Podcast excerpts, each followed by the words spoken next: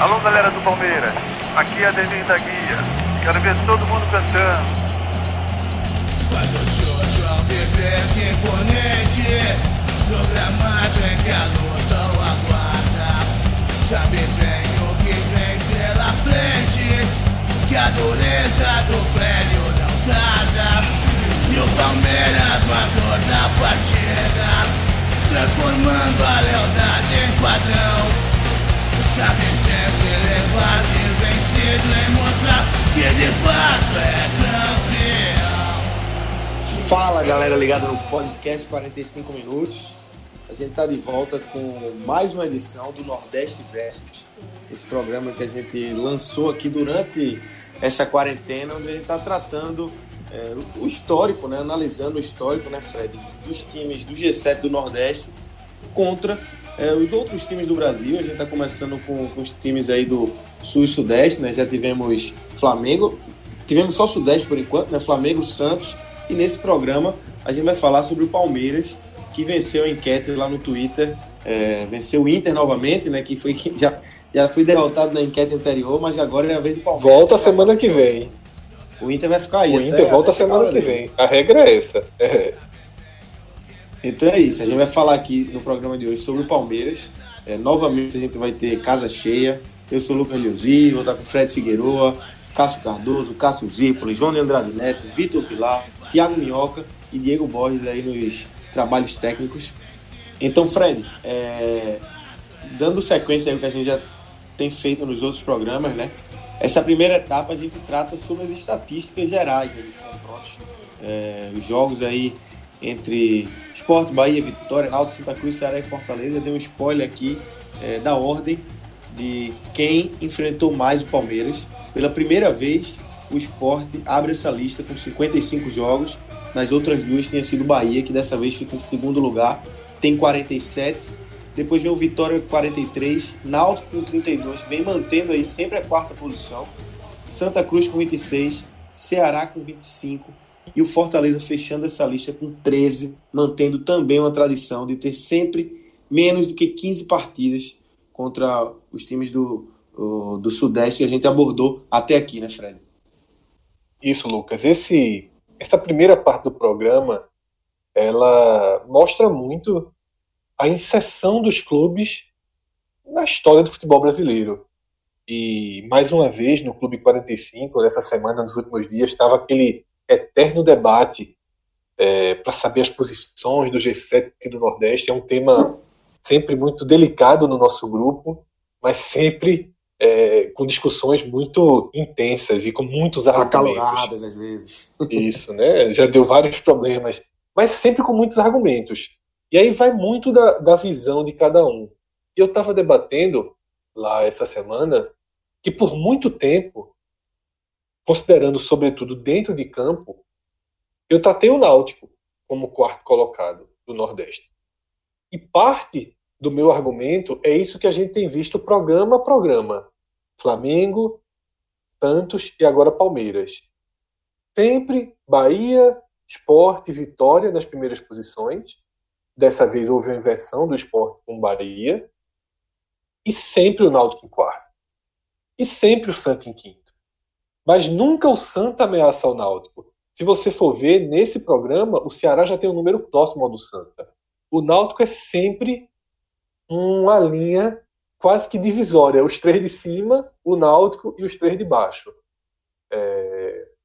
Esse é um argumento, não é o único. Não estou dizendo aqui que o Náutico é o quarto Náutico do Nordeste. Que aí as pessoas vão trazer títulos, torcida e tantas outras coisas. Mas é sempre interessante na abertura desse programa, eu sempre, sempre sublinho isso, e a repetição vai consolidando né? É, é, o papel muito intenso que o Náutico sempre teve na história do futebol brasileiro. O Náutico, depois do, dos três que participaram 40 vezes da Série A, basicamente, Bahia, Esporte e Vitória, o Náutico é o que sempre foi mais inserido nesses torneios e esses programas estão ajudando a resgatar um pouco dessa história alvirrubra. E Fred, é, se a gente for para o número de vitórias, o esporte também está liderando nesse quesito. É, o que mais jogou e o que mais venceu o Palmeiras. E né? o melhor percentual é. também. O esporte Isso. fez um combo contra o Palmeiras. É, a torcida do esporte votou no Palmeiras. Tá? Isso. teve muito Claramente confronto. escolheu o Palmeiras. Teve muito confronto decisivo, recente também. E muita vitória do esporte É. até em confronto sem ser decisivo, né? De campeonato Existem grandes vitórias simbólicas, mas existe muita Isso. dor também. Foi, uma, Existe, foi um claro. voto.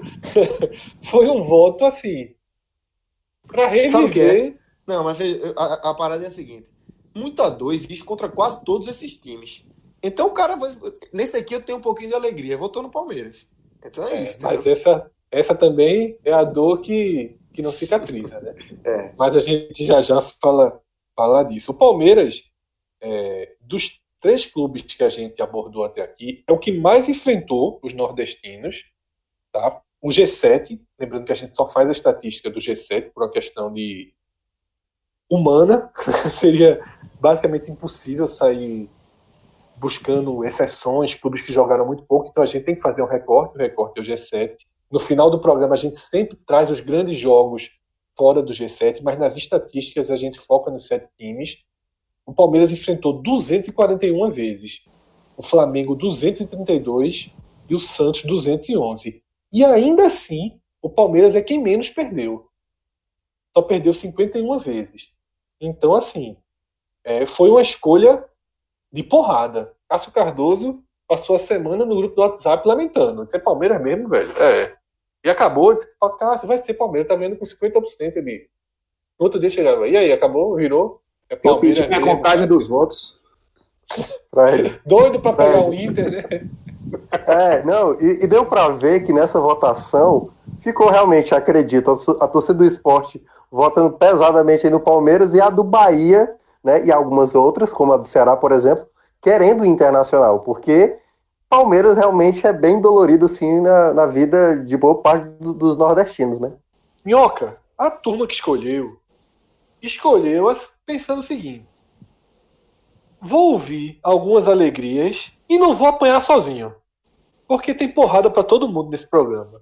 Feridas que não fecharam pra todo mundo, incluindo, só pra, só pra dar de trailer, são quatro finais nacionais. Tem final com Fortaleza em 60, tem final com o Náutico em 67.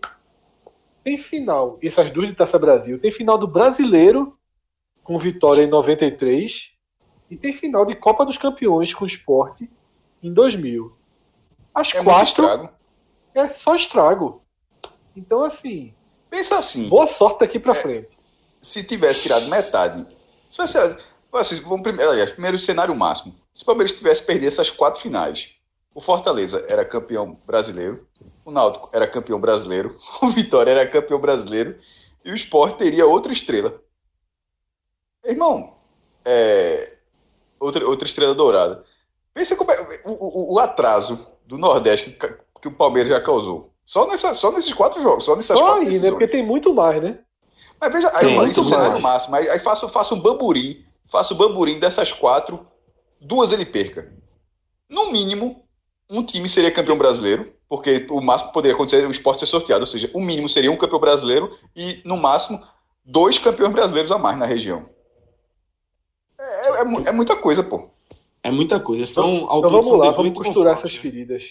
São É. 18 confrontos de mata-mata. O Nordeste só ganhou 4. São 14 vitórias do Palmeiras e 4 dos nordestinos. Aí são essas. Tem essas quatro finais nacionais aí que vocês falaram, nas derrotas, né? É, tem também Libertadores, é, tem Sul-Americana, tem brasileiro, nove disputas na Copa do Brasil, três na Taça do Brasil e essa da Copa dos Campeões aí que Cássio já falou, né? E Fred, antes da gente abrir aí o, o leque de muita pancada, algumas alegrias nesse programa aí contra o Palmeiras. Vamos falar do N10, né? Esse parceiro do podcast, que já vem, já, já é figurinha carimbada aí. É, nosso ouvinte já sabe, né? Tem 10% de desconto. É, nesse período de, de pandemia, de quarentena, a N10 está com frete grátis. E além, além disso, tem também a seção lá de outlet deles, né? Que chega descontos até 60%, fora outros produtos do site que são muito interessantes, né? Isso, Lucas. É um momento em que, obviamente, né, por força das circunstâncias, há uma retração grande do mercado e sites como o N10 eles aproveitam para tentar compensar um pouco essa balança, reduzindo os preços. Então, para quem quiser comprar um material esportivo, que para quem já estava procurando alguma camisa específica de algum clube, ou, de, ou algo para se exercitar em casa, entra no N10 porque você vai ter uma soma de descontos. Você pode estar tá pensando assim, ah, o código era de 20%, esse mês é só 10%. É 10% porque o site inteiro está com desconto real. Então você vai somando os descontos. O fato de ter frete grátis é absolutamente significativo nessa conta.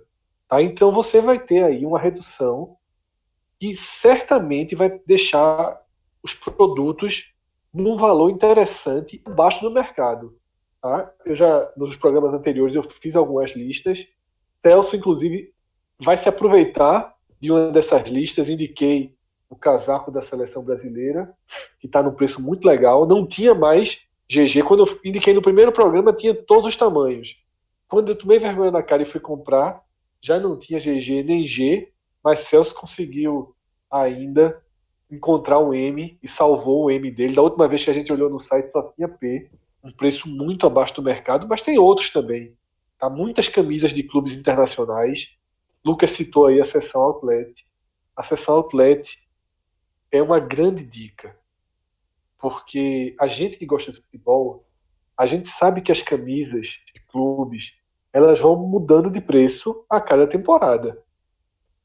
E aí você encontra camisas da Nike, da Adidas, da Puma por 80 reais, já com os descontos. Tem camisa do Bahia por 70 reais.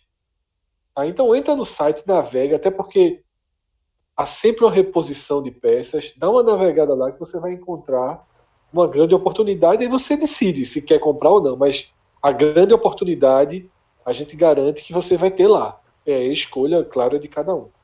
Aproveita que. E aproveita que o Dia das Mães está chegando aí. Se quem quiser fazer uma fretezinha com a mãe, se... dá tempo, velho. A cara dá uma acelerada aí, se não chegar domingo, chega um pouco depois. Mas é uma dica, viu? Tô dando a dica.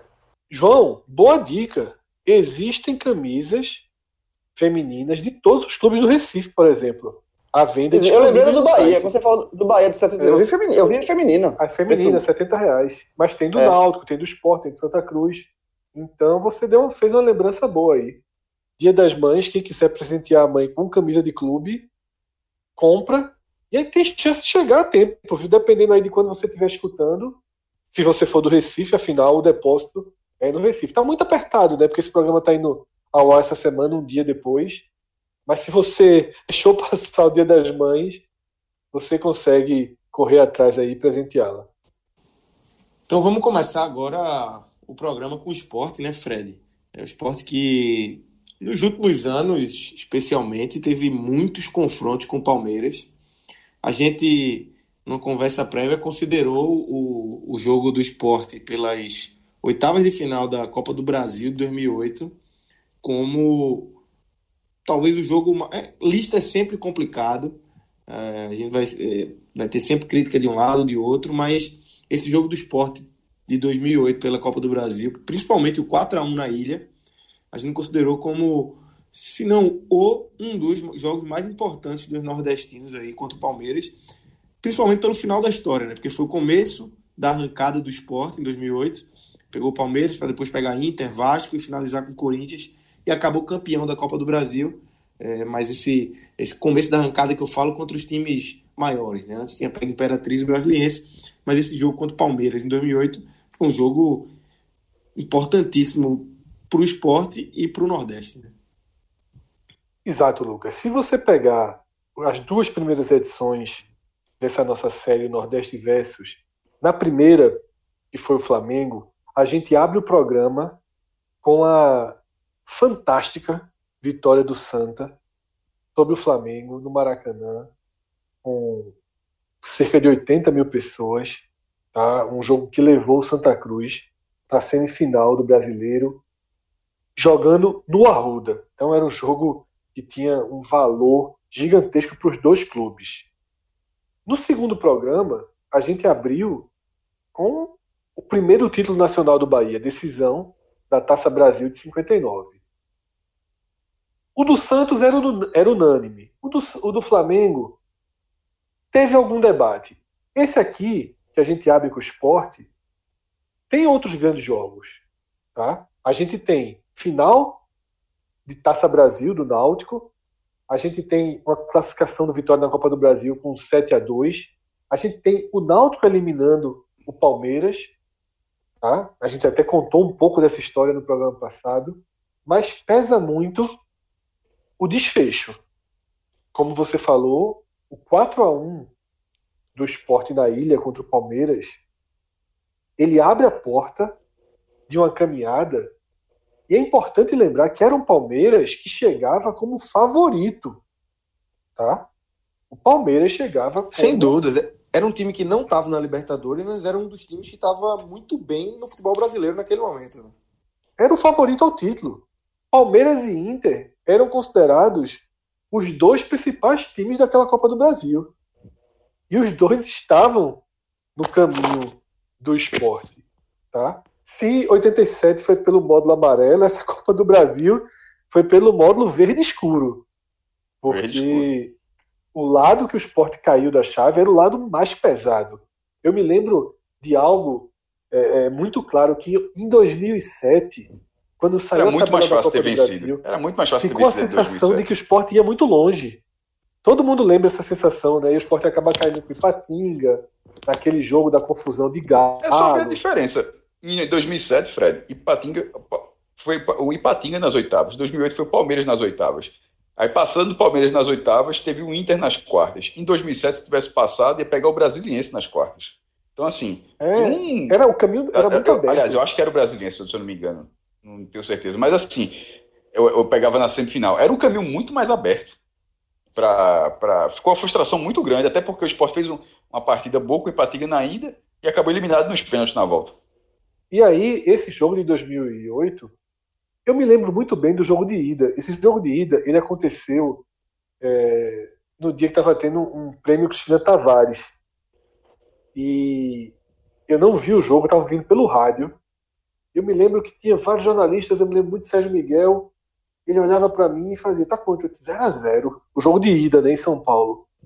0 a 0 e aquele. Você na expectativa de, de que vai perder o jogo, né? Ninguém, às vezes só, a gente tem que entender o cenário que se estava ali. O esporte era um time qualquer, ainda era um time qualquer, passou com dificuldade pela Imperatriz, né?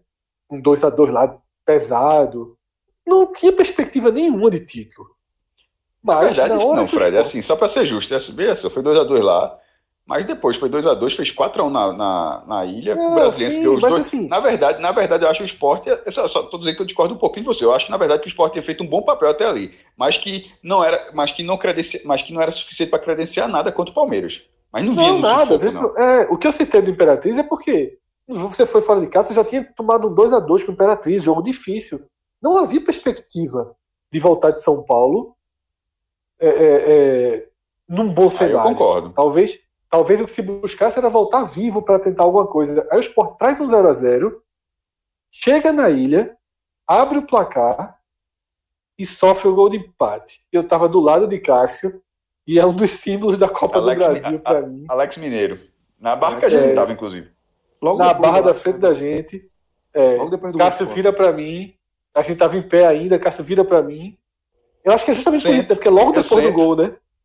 Cássio senta e faz assim, ó com a mão como quem diz assim, ó, acabou. acabou. Cruza a mão assim, diz, acabou a Copa do Brasil. Porque quando o esporte fez 1x0, veja só, quando o esporte fez 1x0, era o placar da vida do esporte. Assim, Isso. fez, uma, achou, sim, fez 1x0, achou, achou o placar. Faça tudo para segurar, porque não vai ficar outra vez em vantagem. Era essa, era essa a impressão. Era lógico. Se não me né? engano, tava na, o Palmeiras estava envolvido na final do Paulista metendo cinco na Ponte Preta, não sei se foi logo de, um, antes de, desse jogo ou foi é, na, no domingo seguinte, mas assim, era. era foi antes, eu, eu lembro demais. Os, o Inter meteu oito no Juventude e, e, e, o Palmeiras no, no Caxias, cinco, no Caxias. É, no Caxias, no Caxias. Caxias. É porque tem os quatro da Libertadores, e na Copa do Brasil, como o Fred falou, que era, esses eram os mais fortes, era assim. Naquele momento, independente dos times da Libertadores, quando o Palmeiras veio jogar, o debate nacional era: o Palmeiras é o, o maior time do Brasil nesse momento, porque estava passando voando. Aí o esporte tirou o Palmeiras. E depois, quando pegou o Inter, foi literalmente, foi muito curioso na época, porque foi, o debate foi o mesmo. Será que o Inter agora é o melhor time? Porque tinha Fernandão, tinha Nilmar. O Inter é o melhor time? Aí o Sport também tirou o Inter. Mas na hora que começa a tirar o Inter, já tinha o Palmeiras para ser credenciado. É o que a gente estava falando no começo, em relação brasiliense, Imperatriz. Ali não tinha nada. Na hora que o Sport tira o Palmeiras pega o Internacional, o torcedor já tinha um lastro para dizer, pô, tirou um muito forte, talvez possa tirar esse. Na hora que tinha o Palmeiras, não tinha lastro. Então, na hora que saiu o gol de empate, eu disse, porra, meu irmão, o time estava fazendo tudo certinho, tomou o gol, que, é, que dava vantagem, um gol qualificado. Com a um, disse, ó, vai ter que ganhar o jogo, vai ter que se expor mais, vai ter que se expor mais. O time é, que vai, o time que vai ter um grande encaixe, ele está passando por esse processo ainda. O esporte, em 2008, o esporte não construiu 2008. 2008 foi um cometa. O esporte entrou Isso. na primeira divisão, se manteve e tal. Mas assim, é o que eu falei, teve uma não base que ficou, mas ninguém que aquele time é. seria um grande time. O que ficou a base era ficou a base para tentar fazer um ano seguro, um ano seguinte, mas ninguém fez a base. Eu disse, pô, se botar mais um jogador, outro aqui, outro ali, vai brigar por algo maior. Como aconteceu outras vezes e não deu certo. Na verdade, fez assim, vou ter um, é um ano seguro. E as coisas foram acontecendo. E elas começam a acontecer justamente a partir do Palmeiras. E o Palmeiras que já era um algoz do esporte. Já tinha. É, então, assim, tudo, tudo é misturado ali. Quando saiu o gol do Alex Mineiro, aí você lembra que poucos anos antes o Palmeiras tirou, é, ele tirou o esporte na Série B, no quadrangular final lá em Garanhuns, que em 2000 ganhou a Copa dos Campeões, que na própria Copa do Brasil, em 98, é, é, tirou o esporte nas quartas de final, ganhando na ilha e empatando o jogo de ida, ganhou 2 a 0 do E o Palmeiras foi até o campeão de 98, né? Ganhou do esporte 2 a 0 na, na ida. Era na um ilha. karma, era um karma. Então, assim, eram, eram várias eliminações. Para tá, ia estar tá mais uma. Era, era mais uma na hora que saiu 1 a 1 Até que, é, detalhe, Romerito, Romerito tinha feito 1 a 0 né? Romerito fez 1 a 0 Alex Mineiro empatou. E aí, meu irmão, toda a bola que levantou na área, o homem tava. Foi, assim, foi um dia que. Ah, foi, foi mal, eu acho que foi o maior jogo da, da vida de Romerito. Meu irmão, o cara tava o cara tava impossível na área. É. A bola procurou é. o cara, deu de cabeça na hora que ele pega o segundo passo. Irmão, três bolas, três bolas, o cara fez. E teve um que ele pega. Foram três gols de bola aérea, não. Dois eu tenho certeza. O terceiro agora eu tô na dúvida. Três, assim, não, três de bola aérea, mas um deles foi com o pé, né? Com o pé. Pronto, então acho que é isso. É um golaço. Todos no, três no primeiro tempo. Foi logo depois. Do, do, do, de Cássio dizer que estava morto para resolver a questão, foi um negócio. Aí voltou, voltou, aí voltou pro jogo. Quando vai para o intervalo, 3. E detalhe, o que era o Palmeiras? Quando vai para o intervalo, 3 a 1 é disse, ó, oh, meu irmão, veja só, tentar segurar os 20 primeiros minutos e não levar um gol, porque o 3 a 3 ainda tava. O 3 a 3 é, não, ninguém foi pro intervalo, porra, vai passar, ninguém foi pro intervalo, meu irmão, abriu uma vantagem muito boa. Dá, dá para passar. Mas ninguém foi classificado, não. Foi com temor de, de voltar um, um tsunami. Porque a gente não falou, a gente falou de, de, de todo o fantasma que era o Palmeiras, mas falou, faltou falar do Palmeiras. O Palmeiras tinha Diego Souza, que era Diego Souza para ser eleito o melhor jogador do Campeonato Brasileiro. Valdívia, o, o melhor jogador do Campeonato Na Paulista. grande fase. Tinha né, Marcos. Né? Na grande fase. Foi, melhor, era, era melhor, foi a melhor fase do Palmeiras. Meu irmão, veja, é Valdívia, Diego Souza, Kleber Gladiador no ataque, Alex Mineiro, que era atacante, tinha sido campeão brasileiro com o Atlético Paranaense, Pierre, que era um volante chato do, cara, do cacete, Marcos, muito bem. Acho que Denilson estava é... nesse time. Mas é Denilson não, nesse, da. Não, nesse jogo, nesse, jogo, nesse jogo não tô, não. Nesse jogo não tá, não. Tô não, Tá. Mas, era, é, era, mas... Tinha Marcos, tinha Helder Granja, é, tinha Martinez que jogou no Náutico depois, Martinez. Martinez. Irmão, o time do Palmeiras era muito, muito bom. Era muito bom. Meu irmão, veja só. Era Cle é, Kleber é, explodindo, Diego Souza na, no nível. Lucas, nível, Lucas, nível de seleção. Tinha Denilson. Denilson entrou no segundo tempo. Pronto. Isso, Mas eu, eu, eu, tava... É Denilson da Copa 2002. Denilson, Denilson da Copa 2002. É o próprio. Lembrar de jeito nenhum, pensei que fosse Ele outro. teve essa passagem pelo Palmeiras. Meu irmão, o, o, aquele, aquele Palmeiras era muito bom. Então, assim, não era só o Palmeiras, era, o, era, um, era, um, era um timaço do Palmeiras. O Luxemburgo, tudinho. E os caras vieram para pegar a vaga. Era a Copa do Brasil era o objetivo do Palmeiras. Aí, aí o esporte fez uma, uma das maiores partidas de sua história. Porque não necessariamente a maior partida precisa ser uma final de campeonato. Assim. Pode ter um dia que, tipo, por exemplo, para mim, uma das maiores partidas que o esporte já fez e quando tiver futuramente esse Nordeste versus São Paulo, é um jogo lá da segunda fase que o esporte no final ficou em 11 lugar, mas foi um esporte 5 a 2 no São Paulo que é um dos maiores jogos para mim da história do esporte. E esse, e esse esporte 4x1 no Palmeiras é um dos maiores jogos da história do esporte. Eu acho que se fizer um top Sim. 10, Sem eu acho que ele cabe ali. Eu acho que ele, sem dúvida. aparece, sem dúvida, aparece. Mas talvez ele caiba, ele, talvez ele caiba ali, porque é, no segundo tempo, Dutra, o, não só o Palmeiras não conseguiu reagir, como o esporte transforma a vitória em goleada. E tinha sido. E, e, e, o, e o que era cabalístico, porque era o terceiro jogo seguido na ilha. O esporte ganhou todos os jogos na ilha na Copa do Brasil. E o terceiro por 4x1. Foi 4x1 na Imperatriz, 4x1 no Brasiliense e 4x1 no Palmeiras. E só não foi 4x1 com o Inter, porque Diogo ainda perdeu um gol nos descontos quando estava 3x1. Mas é, transformar um jogo que parecia impossível. E mais uma jogada de Romerito, né, Cássio, também. O quarto gol foi uma jogadaça de Romerito que ele... Não, isso aí, meu irmão, o Diogo tanto que deram um jeito de não jogar a final. Foi. Arrumaram um jeitinho lá. o, gol de Dutra, o gol de Dutra é o da nação também, é da nação histórica de. de é, que deu do é o cacete, né? Roberto Queiroz. É o primeiro, né? É o primeiro é. cacete que ele solta. É, é, não, é, o, é, depois ele, ele repete, né? Depois ele, ele viu que fez muito sucesso, ele, ele não, usa esse, como. Mas, mas esse primeiro sai. É esse, esse sai naturalmente. Ficou marcado no de Duval. Ficou marcado é, mas o natural é, o de João. Mas o, natural o, é, é, o de. de mas não, o primeiro é o de Dutra. Sim, sim. O, o, que, o que sai natural é cacete, porque, porque justamente é o quarto gol. É o quarto gol, é o gol que assegura a classificação. Assim, sim. esse medo, esse temor, é o, é o, o gol que, ó. Mas acabou, eu, mas eu tá considero o, a narração contra o Inter bem. É, até porque era, ninguém esperava aquele gol, ela parece completamente é, orgânica, não aparece não, é. forçada é, de assim. É. É, mas a origem, mas a origem é. É, só entendi, só pra dizer, mas só dizer que, que, que, por exemplo, independentemente também, né? da origem, independentemente da origem, eu acho que, por exemplo, o jogo do Inter parecia, tanto que eu achei até que lembrava que, fosse o primeiro.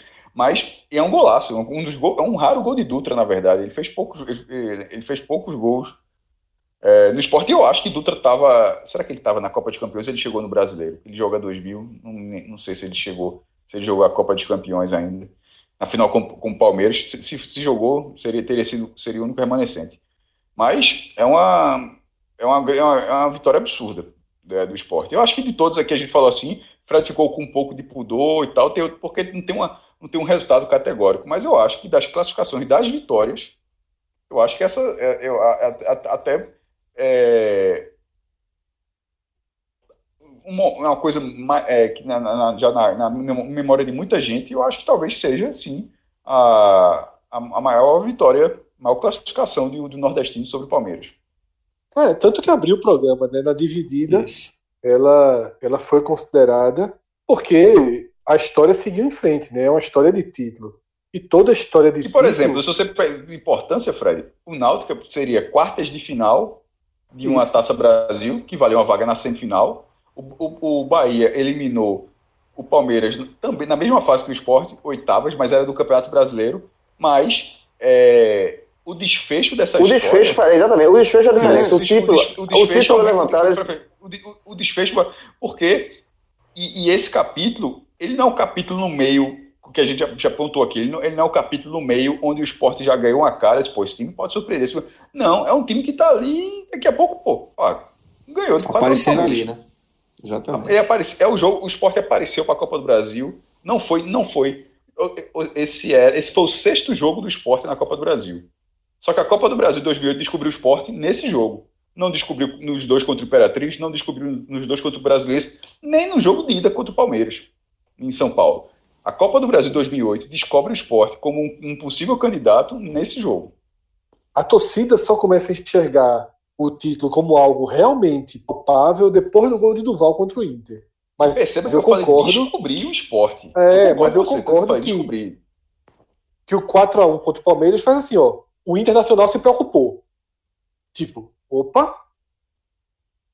Ainda Exatamente. que o Internacional tivesse temendo um super duelo contra o Palmeiras, que seriam os dois melhores times do Brasil no ano se enfrentando, o Inter também teve um aviso. Quando o Inter vem para o jogo de volta com a vantagem muito curta, ele vem preocupado. E se não existisse o jogo vem. do Palmeiras, o esporte viria com menos confiança para buscar para reverter o Isso. resultado. Ah, o 4x1 é sobre, o Palmeiras, vira... sobre, o sobre o Palmeiras deu confiança para o esporte para o campeonato inteiro. Para a campanha inteira, exatamente. Exatamente. E aí, Fred, quis o destino que o esporte fosse campeão dessa Copa do Brasil, fosse para a Libertadores. Esporte e Palmeiras caíram no mesmo grupo e nas oitavas de final da Libertadores se enfrentaram novamente e agora um desfecho contrário, né? O Palmeiras. Culpa de Andrade, né?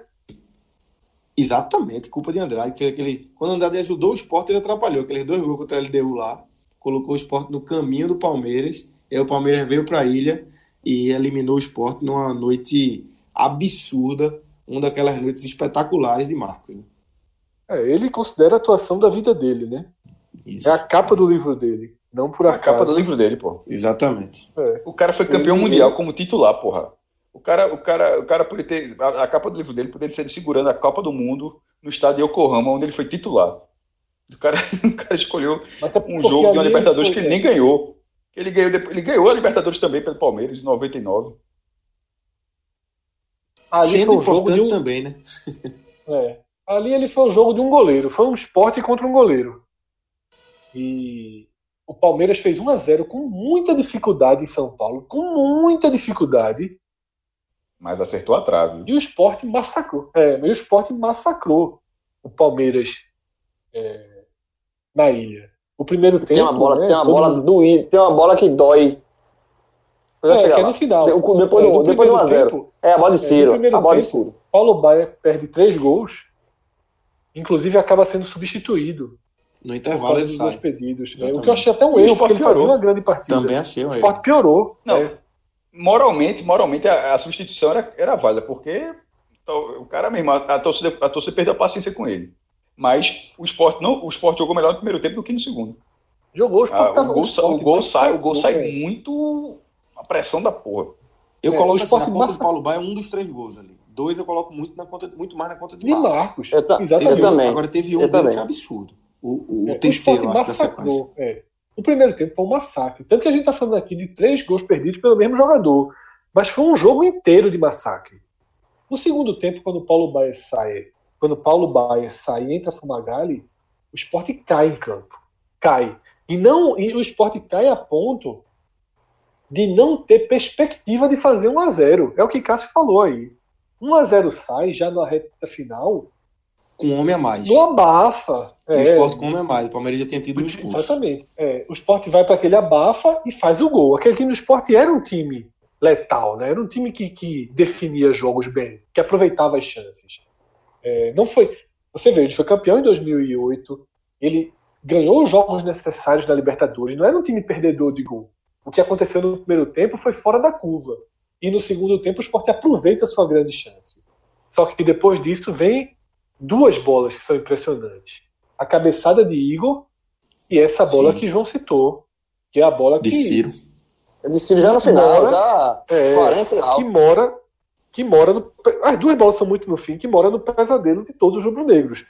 Porque a gente está falando aqui, é, Cássio falou há pouco sobre se a gente fosse fazer.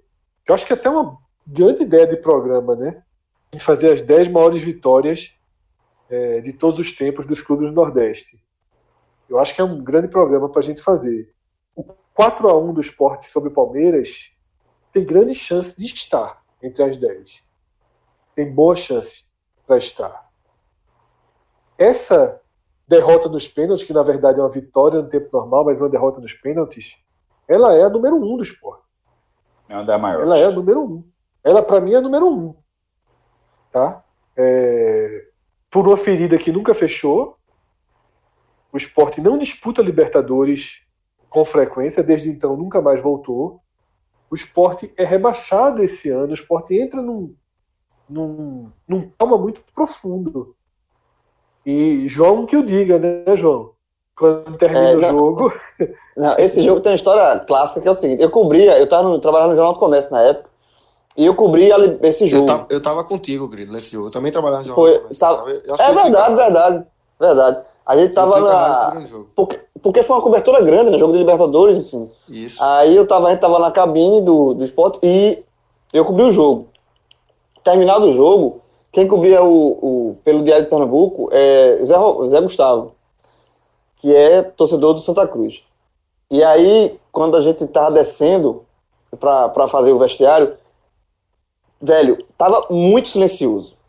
Muito silencioso. Assim, porque a torcida sentiu, é óbvio, que é uma, que é uma eliminação muito doída. E a torcida do esporte saiu, de fato, em silêncio. Em silêncio. E como eu tinha cobrido outros jogos do esporte, sempre que o esporte ganhava o jogo Colo-Colo, é, LDU, era, sempre, o esporte vencia os jogos, era uma festa da um barulho danado. E aí quando tava eu tava com medo de onde separar, né, jovem? Hã? Não, então, é, Já tava com medo né, de onde, onde é que o você vai parar? O Sport tava na fase. A gente esqueceu de citar o seguinte: que em 2008, quando o Sport ganha a Copa do Brasil, em 2008 vence esse jogo do Palmeiras 4x1, o, o Sport ainda vence mais dois jogos do Palmeiras. Em 2008, o Sport venceu três vezes o Palmeiras. Inclusive, um Um time o reserva jogou- aqui. O time reserva, exatamente. O Palmeiras com o time titular e o Sport com o time reserva. É, Antes da final enfim, da Copa do Brasil. né? Exato. O Sport, o Sport, ano passado, em 2008, o o Palmeiras não podia ver o Sport. A camisa rubro-negra se tremia. É, e aí, quando terminou o jogo, o Sport eliminado, descendo pra fazer vestiário, aí eu segurei no braço de, de Zé, Zé Gustavo, disse, Zé, escuta isso aí, Zé, escuta. Ele, o quê, porra? Disse, escuta, porra. Disse, o quê? Disse, o silêncio, Zé. O silêncio. O silêncio, porra. O silêncio, ele é mesmo, pô, é mesmo. Isso é o silêncio, porra. A turma sentiu. Aí a gente foi fazer o, o vestiário. E tava no- aí voltou no carro, eu, Lucas e, e Carlyle. Um cenário parecido. O mesmo silêncio, né? Provavelmente. Eu fui Cenário andando, eu fui andando. Eu considerava, eu fui- eu considerava durante muito tempo a final da Copa dos Campeões. Porque, assim, eu- quando o Sport perdeu aquela final, detalhe, o Sport era melhor do que o Palmeiras. Em todos esses jogos, em todos os jogos que a gente está falando tudinho aqui, um jogo de- onde, independentemente do resultado, o time, o time do Sport, porque não é o Palmeiras veio desfalcado do time que perdeu a Libertadores. O time do Sport, que entrou em campo, era um time melhor do que o Palmeiras. Assim, Copa, é, Copa dos Campeões? a Copa de Campeões 2000. Sim. O- Os dois, nos, Ah. dois, nos dois cenários, o Sport era melhor que o Palmeiras. Não, mas por exemplo, aí eu já vejo um equilíbrio. Eu tô, eu tô falando, o que eu tô querendo dizer é o seguinte: em 2000, se jogasse, sei lá, cinco vezes, talvez o esporte, o esporte vencesse mais. É isso que eu É dizer. porque em É, 2000 o Sport era melhor no papel e no campo. Em Então, é 2008, dizer, o Palmeiras era Ah. melhor no papel, mas o Sport era melhor no campo. Então, aquele Oito e 4x1, nove. é isso que eu tô querendo. Se, se jogar cinco vezes, o esporte não, sei se faria aquilo de novo, não. Tá entendendo? O, a, a, e Sim. em 2000 é o contrário. Se jogar cinco vezes, Ao eu não sei se o contrário. Palmeiras co- conseguiria. Eu acho que se jogasse cinco com- vezes, o Sport era campeão em quatro. É. E, e se em 2008 era o contrário. Se jogar cinco vezes, o Palmeiras ia segurando o mínimo em quatro gols Concordo, ali. E- concordo, e- concordo. Então, eu, então eu, para mim era pior, porque eu, eu achava que eu, eu, eu, vi o esporte ser campeão ali, eu disse, pô, o esporte vai ganhar esse campeonato. Primeiro, era junho, se eu não me engano. Era um negócio assim absurdo. Penta campeão pernambucano, campeão da Copa do Nordeste e campeão da Copa dos Campeões. Seriam três títulos em pouquíssimo tempo. Então ali eu vi o esporte com a chance gigantesca de ser, de, de ser campeão. E o time, o time era bom e tal, perdeu. Quando vai ganhar em 2008, aí você apaga um pouco aquilo ali, mas volta em 2009. Aí eu sempre peço, toda vez que o Fred fala que é a maior derrota, eu, eu sou levado a, a- a concordar também, mas 2000 sempre me incomodou. Porque do, do, noven- de 2009 era o al- o máximo que o Sport poderia chegar. Se tira o Palmeiras nos pênaltis, iria para as quartas de final da Libertadores. Seria, chegaria à terceira fase da Libertadores. Como favorito. Como favorito Como, contra o Nacional. como, como, como- inclusive até Marcos fala, né? Muito engraçado quando ele, É. o Palmeiras é eliminado pelo Nacional do Uruguai. Aí ele fala, meu amigo, para jogar essa bola que a gente jogou era melhor que tivesse passado o Sport. Que, que tinha É, tirava exatamente. tirava esse Nacional. Marcos É sempre foi muito bom em entrevista. Muito Era muito É. bom. Muito Essa bom. bola que a gente é melhor passar o Sport, porque o Sport tirava esse Nacional. Eu acho, eu sempre, é que tudo é achômetro, eu acho que o Sport pararia no Estudiante, que, que acabou sendo campeão. Na outra semifinal foi, foi Grêmio e Cruzeiro. Porque o time do Estudiantes era um timaço. Era um time que ficou a dois minutos de ser campeão mundial. Tava ganhando do Barcelona e levou um gol aos 44 segundos do tempo. Não, é, o limite do esporte era, era. O limite Estudiante. técnico do esporte ali era Cruzeiro e Estudiante. E- e- só que o Cruzeiro seria na final. E, mas Isso, o, é. qual era o limite do Estudiantes? Era, era pegar um Estudiante e ser tipo que a gente acabou de falar de Esporte Palmeiras de 2008, de jogar cinco e da vez que o esporte passa ser justamente aquela, tá ligado? Porque assim, se jogasse algumas outras vezes, possivelmente o Estudiante passaria. Era um grande time com o Verón, porra. É, é, Lagata Fernandes, Mário Pavone, mesmo, era, era, era, um, era um, acho que estava Pavone ainda, era um time que mereceu muito ser campeão da Libertadores. Mas, querendo ou não, se pensando assim, a gente tá falando de semifinal, já seria algo que eu ia, eu ia, eu ia, ter, eu ia ter andar de ônibus. Ia ser carta, ia ser carta estabília. O carro, o carro ia voar. Não, pô. Ah, porque tá falando de Eu vendi o carro. Ia ter que vender. É, eu ia ter que vender o carro pra ir pro Chile, pra ir pra Argentina. Todo era, o resto mundo era... ia vender.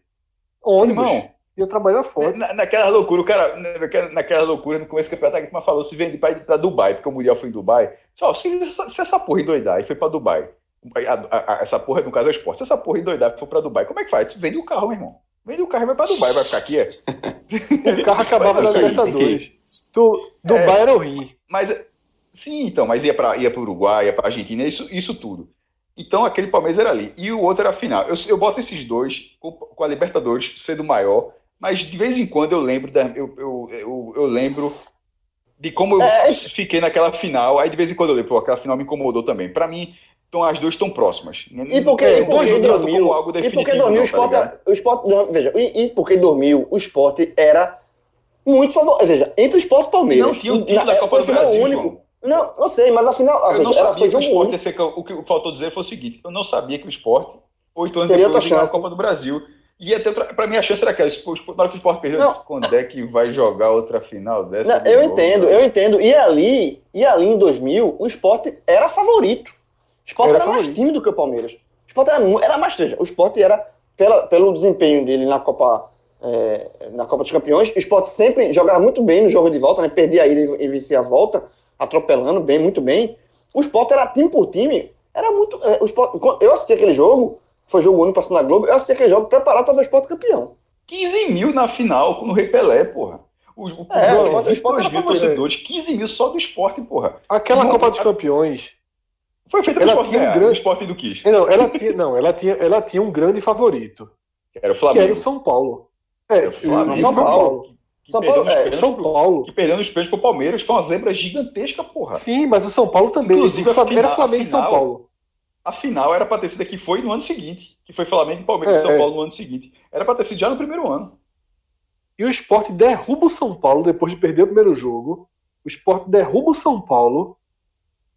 E tomou 1x0 na, na volta. Paraíba. A, e vencendo 3x1 com autoridade. Isso. O jogo é, que aposentou aí. O jogo que aposentou jogo. aí. Aposentou aí. Exatamente. É, eu, e o, vou dizer uma coisa que eu sempre disse. Para mim, o esporte perde do Palmeiras aquele título por conta da, da chuva. forte chuva que caiu o dia todo em Maceió. Porque com a bola rolando, o esporte era mais time que o Palmeiras. O Palmeiras mandou para a Copa dos Campeões de um mistão.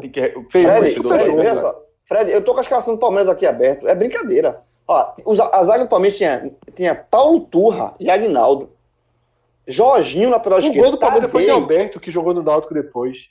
Alberto. Mas, foi, mas Alberto foi campeão brasileiro no Santos também, né? Jogou no é, Santos também, dois anos mas, depois. E no Náutico foi, jogou no Náutico, jogou no Náutico depois e foi reserva no Náutico. Então, era um time do, o, o, técnico do Palmeiras era Murtosa, que era auxiliar do Filipão. Era um time Isso, o Palmeiras, o Palmeiras estava. Se o esporte, quando perdeu a classificação para o Palmeiras, o esporte entrou numa letargia o Palmeiras jogou a Copa dos Campeões dessa forma. O Palmeiras tinha acabado de perder o bicampeonato da Libertadores para o Boca nos pênaltis dentro do Morumbi com 70 mil pessoas.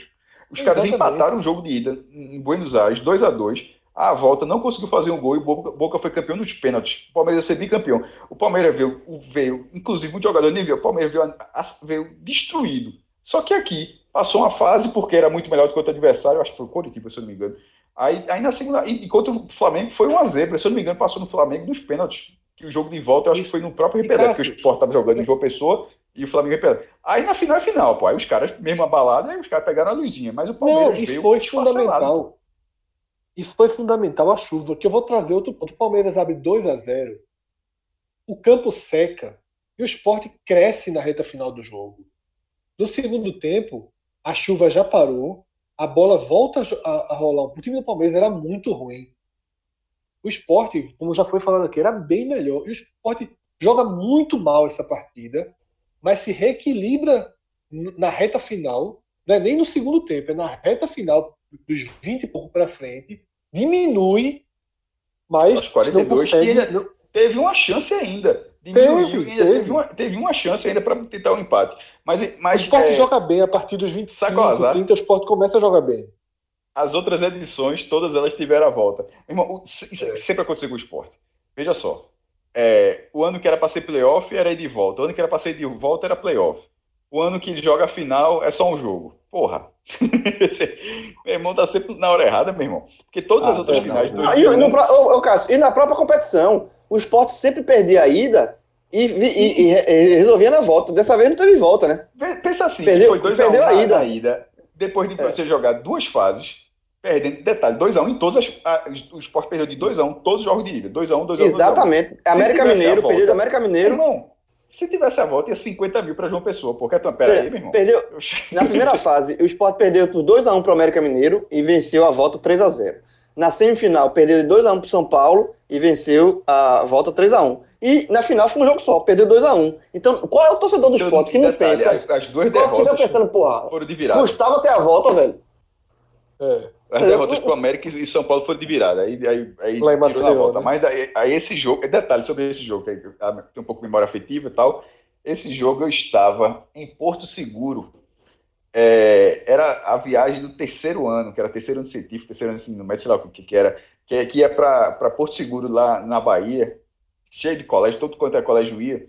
E não estava, obviamente, no roteiro, é roteiro todo amarradinho, parar para ver o jogo de futebol. A confusão para ver esse jogo, mas no final todo mundo aceitou, porque a, a galera colocou a condição, porque não ia dar, né? É, o Sport estava na semifinal, ninguém viu. No dia que teve a semifinal com São Paulo, foi o dia de um parque aquático, que eu não lembro onde fica, mas tem um parque aquático lá, e todo mundo foi para lá. E, e era, meu irmão, era muito louco. Acompanhou o jogo, tendo que ligar do orelhão a cada 20 minutos para sair. E aí, quando é que tá? Se tá uma, quando a, a primeira ligação, ó, tá 1x0 pro São Paulo. Ah, turma, ó, bora, bota pra banho em piscina, meu irmão. Isso aí, aí. Aí, aí a galera ligou, aí a, a galera em algum momento ligou na ficha, não sei se, não sei se tinha celular, mas eu lembro de no orelhão. Aí ligava no orelhão para casa de alguém que estava assistindo, porque não tinha nenhuma televisão passando nesse parque, né? Aí, na hora que ligou, ó, o esporte virou. Aí, poxa, virou, tá indo pros pênaltis então, meu irmão, não sei o quê. E detalhe, o esporte perde um pênalti com o Nildo. Pô, tá indo pros pênaltis. Aí nessa hora a já ficou agoniada pra ligar, mas não, liga, não, pô, dá pra ligar agora não, porque não tem crédito. ó. No final que a turma liga, tá 3x1. Ninguém acreditou. Não lembro quem falou, mas ninguém acreditou no cara, meu irmão. Só quando chegou, peraí, porra, negócio que tá, perdeu o primeiro jogo, levou 1x0, o cara tá fazendo 3x1, e sabendo, o menino terceiro ano como é que é, o cara tá mentindo e fazer todo mundo de otário, é um, é um minuto, né? Aí a galera ficou meio assim. Aí Quando chegou, depois entra no ônibus, acho que alguém fala, e era confirmado. Só que eu lembro que teve foi- que era mais ou menos o seguinte: posso estar muito enganado, foi assim. Não ia, não ia ver a final. Aí a turma que era do esporte, só, claro que vai ver a final. Como é que não vai ver, porra? Não, porque vai ter, era, era uma saída, era um- acho que a última saída da viagem. Não, pô, dá pra fazer as duas coisas, só ainda fica mais tarde, volta um pouco mais tarde. Aí a turma disse: Ó, meu irmão, faz assim, não vai não. Se for pra final, a turma assiste. A turma, beleza. Ninguém Beleza. confia no Leãozinho. Ninguém confirmou, né?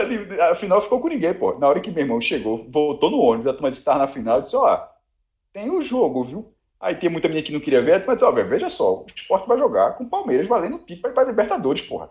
Aí a galera aceitou. Aí juntaram isso com o jantar, porque tinha um jantar, né? Disse, ó, pega o jantar, transfere, bota para mais tarde, junto e dá uma janta vendo o jogo. Aí, meu amigo, beleza, foi ótimo, foi ótimo, mas também, meu irmão, quando perde o jogo, os tricolores já vieram pra cima. viu? Puta que pariu.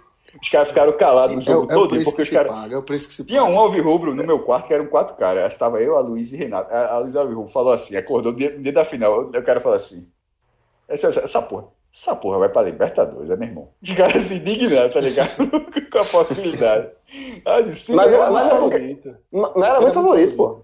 A minha impressão era essa. Eu, eu liguei a televisão pra ver, assim, pra secar, obviamente, mas assim, eu sabendo que eu tava preparado pra ver o Sport ser campeão. Aí a 15 turma mil pessoas que não saem na quarta-feira pra Maceió. sair, na não, dúvida, pra voltar não. sem nada, né? Mas saiu. Eu digo uma coisa é, você. Nessa noite aí, que foi a última noite, a turma teve que juntar forças, viu, meu irmão? Juntou, a turma juntou forças. Era a última noite, a turma juntou forças e. Só não podia puxar esse assunto. Aí foi, foi legal. Agora, é, nessa puxada de jogos, obviamente, o esporte devolve no Palmeiras. Não é um jogo eliminatório, não valia título, mas o esporte Devolveu. tem uma grande vitória que ficou Chato, marcada na história, dói, tatuada dói na história do Palmeiras. e eu acho que para os palmeirenses, eu acho que essa daí incomoda mais do que a que a gente tá falando em 2008. De 2000, eu também acho. Eu acho que eu acho de todas, de todas as derrotas desse, desse programa, a que mais dói no palmeirense. Eu acho que eu acho que talvez seja essa aí. A inauguração do Allianz Parque. Meu irmão, os caras gastar em euro para fazer um estádio, para vir, para vir. e deram sorte, é porque o esporte era como o Globo chamava animador de festa, e todo mundo, o esporte foi ah. pro jogo com essa com esse peso. foi né? triste, foi triste. É. Detalhe, quando, quando saiu a tabelinha, a turma foi fazendo as contas, a turma disse, ó, que vai inaugurar essa porra esporte. A turma calculou, A turma calculou, assim, ó, vai inaugurar. De, bicho, a de Romário foi a mesma coisa. Teve um jogo, foi, é. o Vasco colocou 60 mil, era Vasco e Gama, era para ser o jogo 50. Aliás, foram dois jogos. Um eu lembro que foi contra o Vasco, que até o Gama perdeu. Aí a turma até falou, porra, mesmo, o Vasco perdeu do sobrenome, porra. Vasco da Gama, né? Aí, isso aqui. O Vasco perdeu de sobrenome, porra. Aí eu lembro desse jogo, foram dois jogos seguidos que o Vasco. Tanto é que, que depois levou para São Januário, largaram. Era para fazer o gol mil no Maracanã, que nem Pelé. E a turma, quando eu, eu torci demais para o Vasco fazer o gol no Maracanã. Aí quando não fez o primeiro, fez o segundo, eu lembro da redação. Eu tava, eu tava começando a ficar amigo de Fred nessa época, né? A gente se conhecia, tava ficando amigo da aproximação. Aí numa dessa resenha, eu disse, ó, vai ser contra o esporte. Pode pegar a tabela aí. Não vai jogar aqui, vai levar o amarelo aqui, vai jogar aqui. aí, meu irmão, ficou esse negócio. Aí teve a, a edição clássica, né? Botaram o Leãozinho lá de, de animador de festa. Ô, Cássio, irmão, quando, a, quando a galera. Aquela, aquela capa de animador de festa. Foi do Incluía o quê? Eu sei, mas Teve outra aí, foi do Fluminense, mas botou, inaugurou um padrão. A turma também jogou tudo, meu irmão. A turma também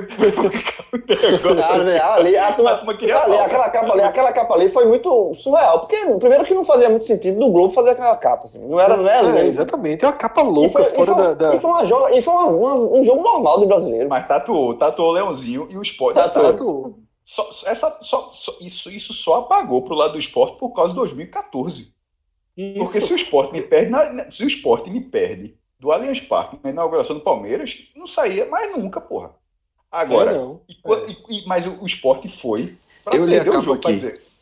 Eu li a capa aqui, é um jogo do, do, título do não o título, né? O pós-título do Fluminense e só o de Romário. São só esses dois aí. exemplos na capa.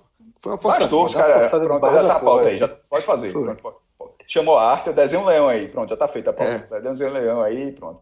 2014, meu irmão, o esporte foi para isso aí virar para sempre. Não tinha perspectiva nenhuma, campanha mais ou menos. Tinha, detalhe, tinha vencido o Atlético Paranaense com gol de voleio Diego Souza. Aí, é, foram duas vitórias, acho que foi a primeira vez que o esporte ganhou dois jogos seguidos fora de casa, nos pontos corridos. Aí ganhou um de Diego Souza, o Magrão pegou um pênalti ainda. Aí depois foi, mas foi para esse jogo, meu irmão. Aí, velho. Não, e aí o que o esporte faz naquele dia foi, já não valia tanto para o esporte, o esporte já estava numa situação do campeonato. Não valia tanto, mas, mas o esporte foi naquela. Se ganha, foi era aquele negócio. Foi para tirar é, a tatuagem. Se ganha, é, não, se, primeiro para tirar a tatuagem, mas também para descontar um pouco no Palmeiras também. Isso, mas, e descontou. Mas foi sem acreditar que. Descontou, mas foi se acreditar que poderia fazer isso. Só foi dizer assim.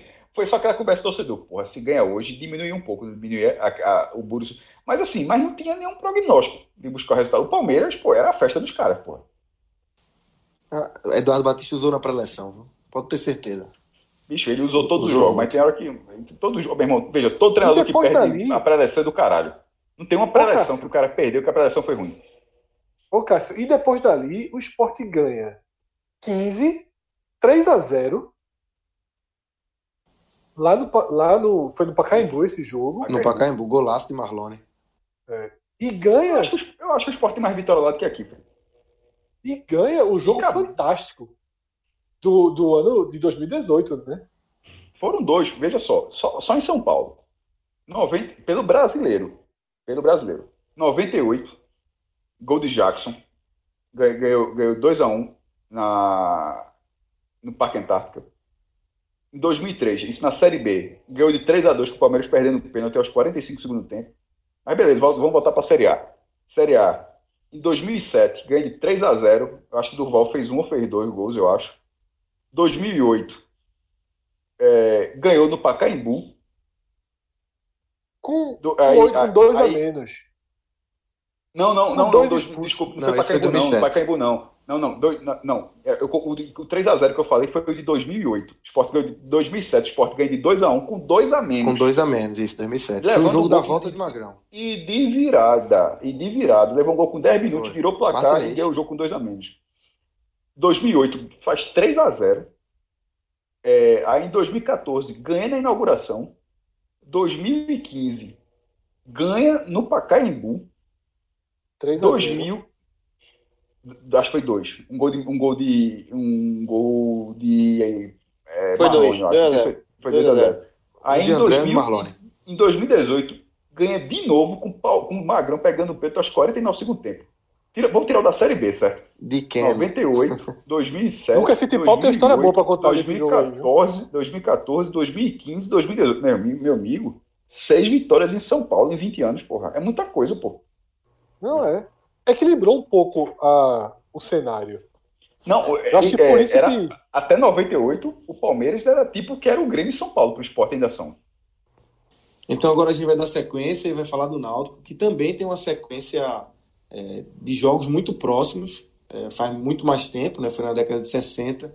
É, foram oito jogos, Grilo, em três anos, né? Três em 66, três em 67, dois em 68 em 66, pelas quartas de final da Taça do Brasil, o Náutico passou. Em 67, os dois se encontram na final e o Náutico perde a final. Em 68, na Libertadores, é, o Náutico também perde os dois jogos é, no jogo no, dentro do grupo da Libertadores 68. Né? É, e são aqueles jogos que, que você, que é torcedor do Náutico, e seu pai tem um pai mais, mais velho e tal, que, que viu aqueles jogos, você com certeza você já ouviu falar dessas partidas a principal delas, que é de 67, que é a final. Mas eu falar um pouco antes da de 66, né, que é quando o Náutico, que é um jogo pelas quartas de final da Taça Brasil, é, o Náutico tem o primeiro jogo em São Paulo, 0 a 0 segundo jogo no Recife, na Ilha do Retiro, 0 a 0 e o terceiro jogo, o Náutico vence por 3 a 0 é, ou seja, é um, um, placar de imposição de fato, é, que o Náutico impõe sobre o Palmeiras, o Palmeiras que já era, que na década de 60 é, a década de 60, obviamente, foi dominada pelo Santos, né? Até a gente já gravou aqui Nordeste versus o Santos. E depois desse jogo de 66, tem um jogo que a gente já citou aqui, né? Que foi Náutico e Santos. Náutico, que, quando o Náutico vence o Santos de Pelé, 5x3, no Pacaembu. Isso está lá no outro programa.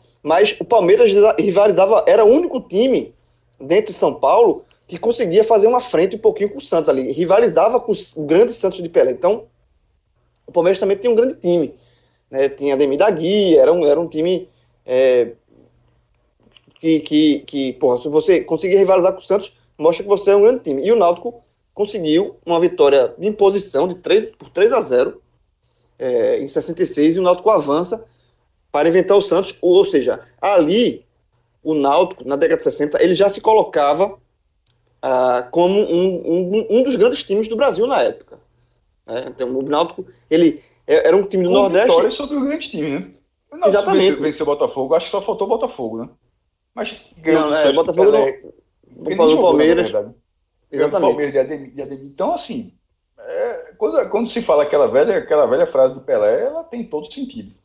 É que Pelé falou que o, um dos times mais difíceis que, Náutico, que ele enfrentou, ele Pelé enfrentou foi o, o Náutico de Bita, né? Ele citou o, o Palmeiras de Ademir, né? O, o, o Botafogo e o, e o Náutico de Bita como um dos times mais difíceis. É, o Botafogo do Garrincha. Então, assim, o Náutico, o Náutico 66, com essa vitória contra o Palmeiras, é mais ou menos a, o que a gente falou do esporte, quando o esporte vence o, o Palmeiras nas, na, na Copa do Brasil, nas oitavas de final da Copa do Brasil de 2008. Foi aquela vitória é, apresentou para o Brasil o esporte naquele ano da Copa do Brasil. O, a, a Copa do, o esporte estreou para o Brasil naquele jogo naquela competição. Em 66, quando o Náutico é, elimina o Palmeiras, o Náutico, a, o, o, Brasil começa a olhar com mais, mais, mais atentamente para o Náutico, né? Em 66, Os resultados começam numa, a aparecer.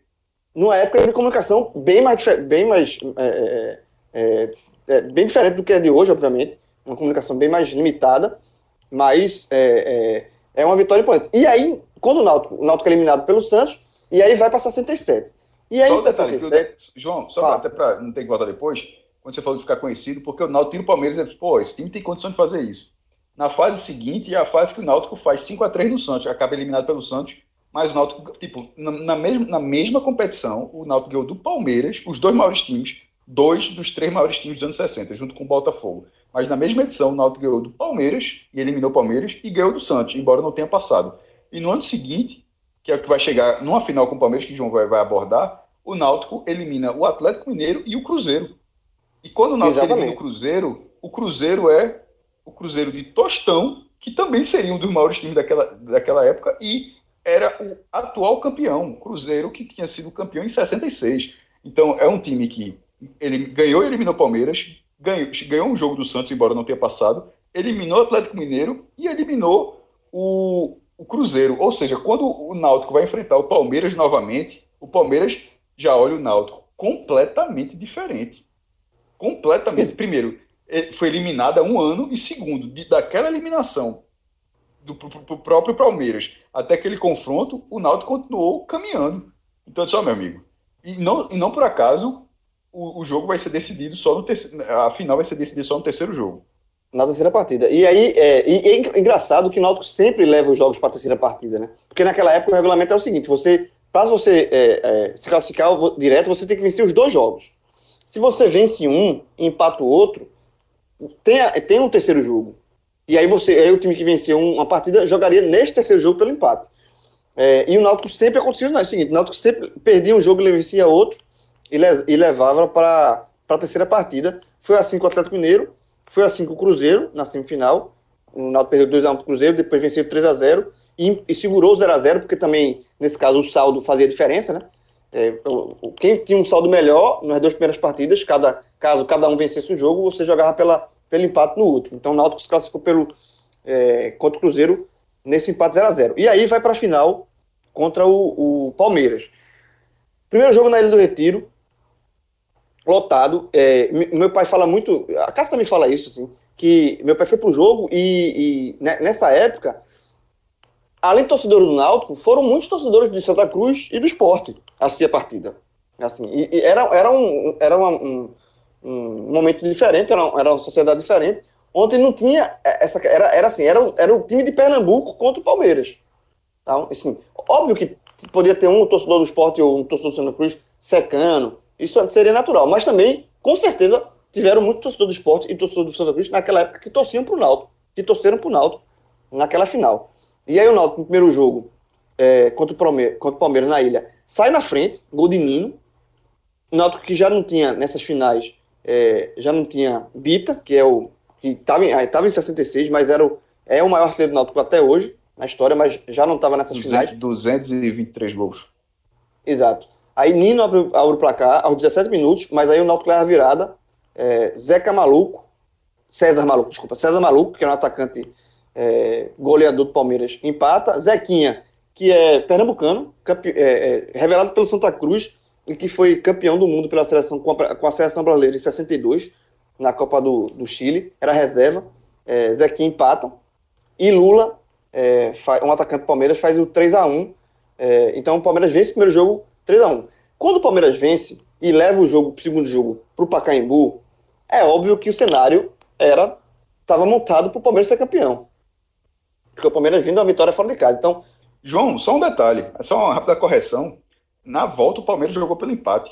Porque, é, como não tinha o saldo de gol, do jeito que você falou, acaba é, de vez em quando sendo confuso, mas era assim. Você tem que somar três ou quatro pontos. A vitória valia dois pontos. Para não ter o terceiro jogo, ou você vencia os dois jogos, como você falou, mas se você fizesse três pontos, você se classificava também. É, Para forçar o terceiro jogo, era se cada um vencesse o jogo ou se fosse dois empates.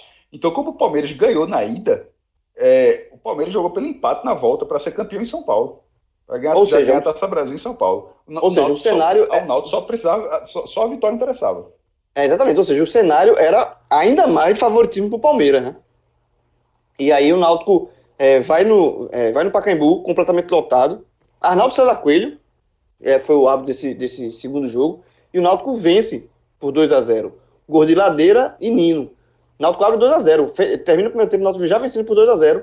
O Palmeiras só vai descontar é, já nos minutos finais, depois do, dos 40 minutos. Então, assim, o Náutico ali é outro, é assim, o Náutico que no um ano anterior, no mesmo Pacaembu, tinha vencido o Santos de Pelé é, por 5 a 3 o Náutico vai lá e volta a surpreender.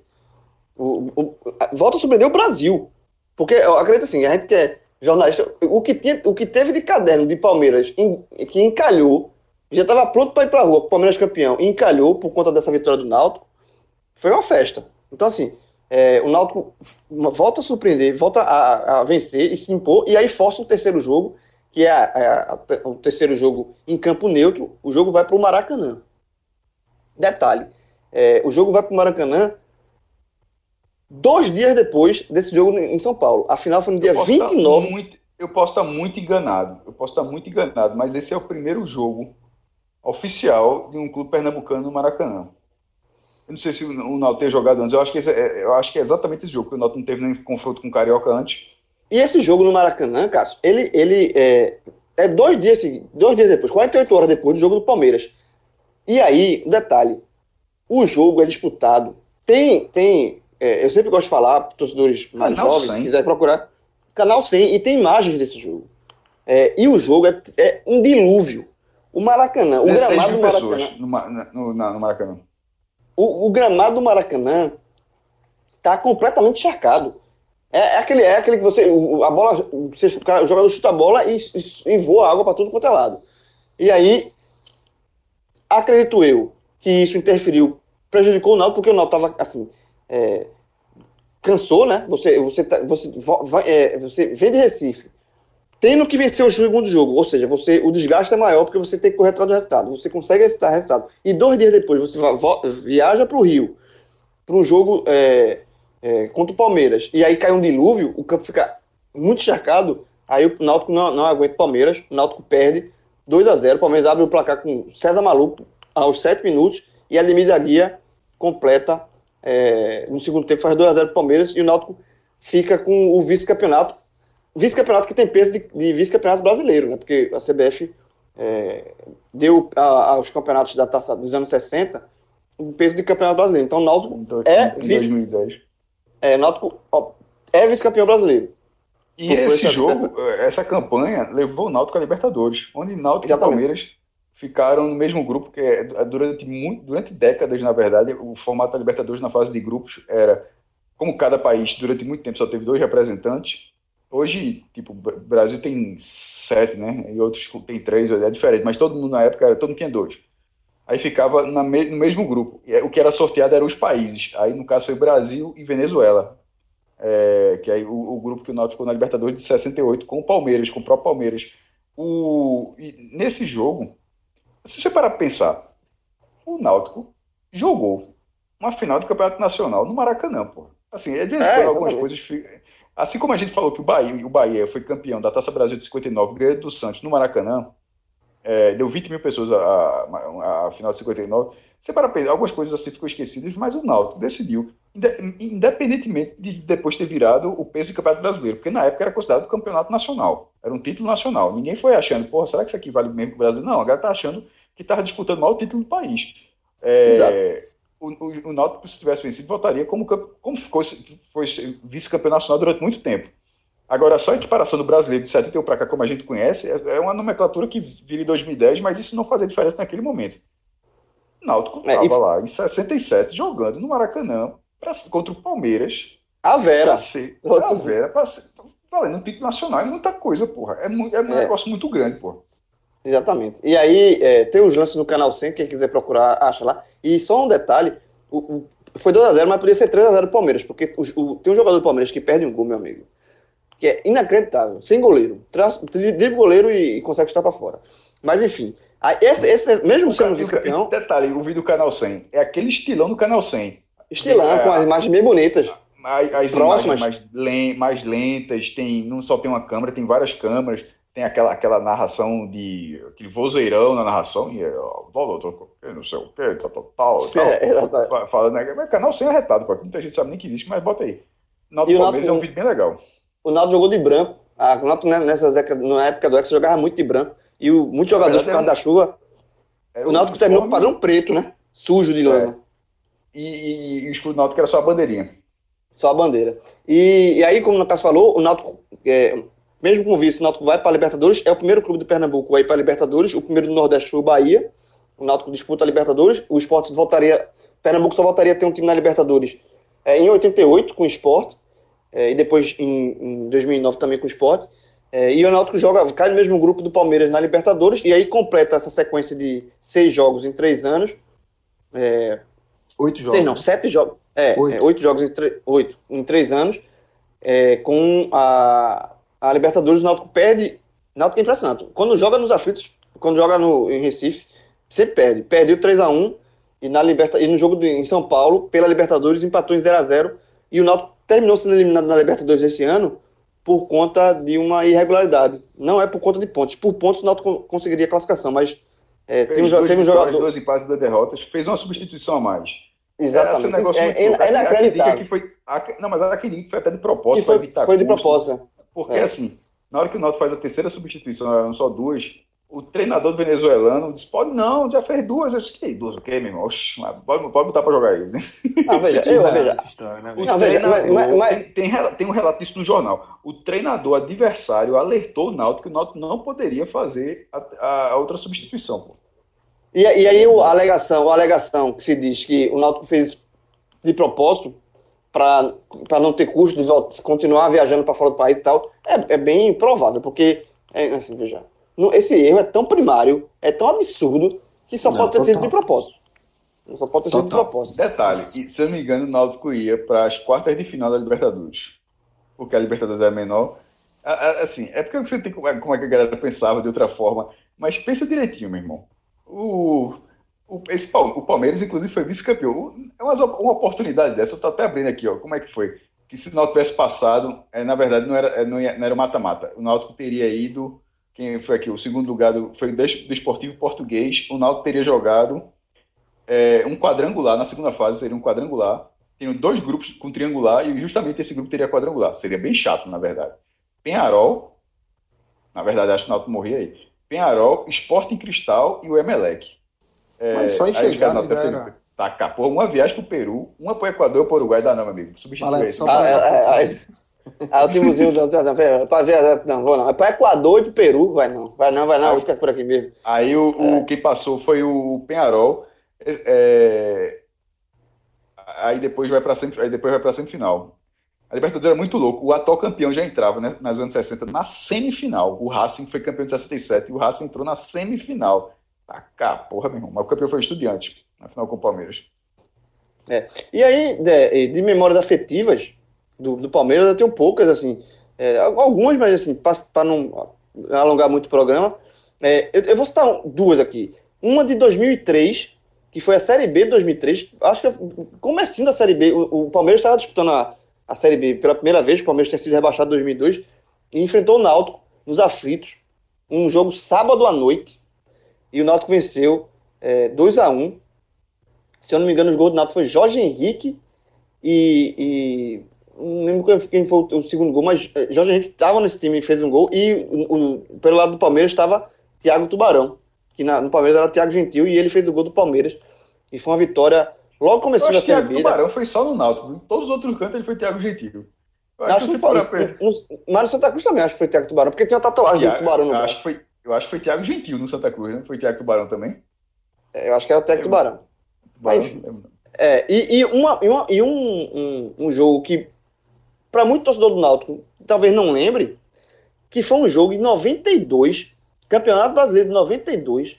O Náutico fez uma campanha horrível nesse ano, na verdade. O Náutico, é, é, é mas não, não caiu, porque teve, teve a virada de, de mesa, 93, a Série B, a, o brasileiro foi inchado. É, e a gente até vai falar muito dessa Série B, dessa, desse brasileiro de 93 no, nesse programa aqui, por conta do, da final entre Vitória e Palmeiras. Mas é, em 92, um ano antes, o Náutico enfrentou o Palmeiras e venceu por 1x0 nos aflitos. É, gol de Augusto, um gol bem. Aflitos, mal... aflitos velha guarda, viu? A, na Aflitos velha guarda de Puleirinho, que tem só a, a, a geral com quatro degraus, bem. Anel superior. É, anel superior. Era, então, era com bem, assim, bem, bem raiz. O Náutico vence com gol de Augusto. Para não ficar parecendo. Pra... É. Como assim anel superior? Pense assim, é porque a galera pode lembrar. Você pega, hoje o anel é uma, não foi nada, foi demolido, não. É um anel, hoje os aflitos têm um anel só. Você pega atrás dos gols os últimos, sei lá, seis degraus lá de cima e tira todos os de baixo. Os lá de cima era o anel superior. E antes disso, não tem os, anéis, não tem as arquibancadas abaixo, ficava exatamente, esse puleirinho que o João está falando, era embaixo desse setor. Aí dava a impressão como se, como se tivesse dois anéis mesmo. É, exatamente. Exatamente. Era bem. Era o afeto mais raiz que você pode imaginar. É... Era, era, era, assim, era um desafio da engenharia, porque se você para pensar, a forma como o Náutico era antigamente era a forma mais difícil de construir. Era o Náutico, tá ligado? O Náutico antigamente, ele tinha a estrutura dele, era o jeito mais difícil que a galera arrumou para fazer os aflitos. É, e aí só rapidinho, antes para não passar batido, é, esse jogo de 2003 que eu falei, de Série B, o venceu 2x1, pô, gol de Jorge Henrique, acertei, e o outro foi de Cook. Se fosse para chutar, era o chute mais fácil do mundo. Gol de Cook e Jorge Henrique. E Thiago Tubarão diminuiu pelo Palmeiras. Mas, voltando a 92, por que eu tô citando esse jogo? Porque foi um dos primeiros jogos do Palmeiras. Eu lembro muito bem isso. Eu tava no estádio. Do Palmeiras Parmalat. Porque o Palmeiras que viria a ser o Super Palmeiras 93, 94 com a Parmalat. Começa 92 mesmo. É, começa 92. E aí a Parmalat não dá tempo de fazer um grande investimento naquele, naquele Campeonato Brasileiro 92. Então, o, mas o padrão já era aquele padrão, porque o Palmeiras tinha um padrão todo verde, tradicional, e quando chega a Parmalat, a, a Parmalat muda o padrão do Palmeiras. Vira, vira um padrão listrado, verde com pequenas listas brancas, clássico, todo mundo é, conhece. Então, naquele ano ali, foi um dos primeiros jogos do Palmeiras com esse padrão e com, o, o a, marca, com a patrocínio da Parmalat. E o Náutico venceu o jogo por 1 a 0 E de, esse jogo, essa vitória, inclusive, complicou muito o Palmeiras, que terminou não se classificando para a fase seguinte do brasileiro. Então eu lembro muito desse jogo por conta da Parmalat. Já se falava muito do, do investimento que o Palmeiras ia ter na Parmalat e tal. E, e eu estava no estádio no, em 92 e eu lembro dessa, dessa vitória 1x0, o gol de Augusto. Você encontra também no YouTube um gol bem mal assombrado.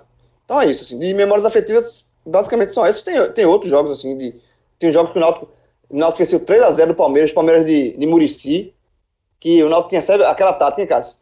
Muricinha vem aqui, aí o Náutico homenagear a Murici. Camisa, dá uma placa, cam, plaquinha, camisa, flores. Amolece o coração do homem. Irmão, o Náutico foi, o Náutico foi gênio nessa, nessa história. A plaquinha, três pontos, ajudou demais, meu amigo.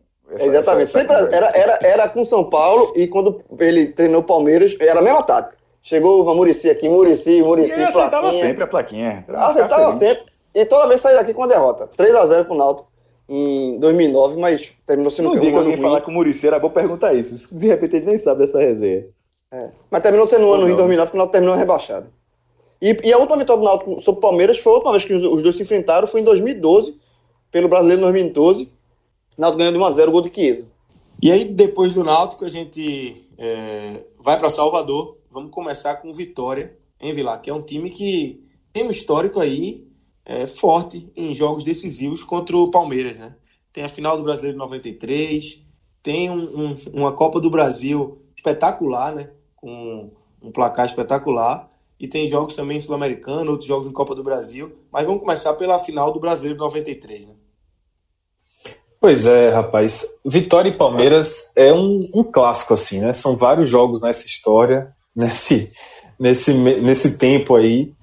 Mas é, vamos começar por 93, não só pela ordem cronológica, mas porque é de longe o jogo mais importante, né? O jogo, eu diria que um dos jogos mais importantes, não mais importante da história centenária do Vitória, porque aquela, aquela partida, né, aquela campanha de 93, como a gente já vem tratando aqui, tratou contra o Flamengo, tratou contra o Santos, né, foram times que o Vitória enfrentou na fase semifinal. Aquela campanha, ela mudou o patamar do Vitória para sempre, para sempre.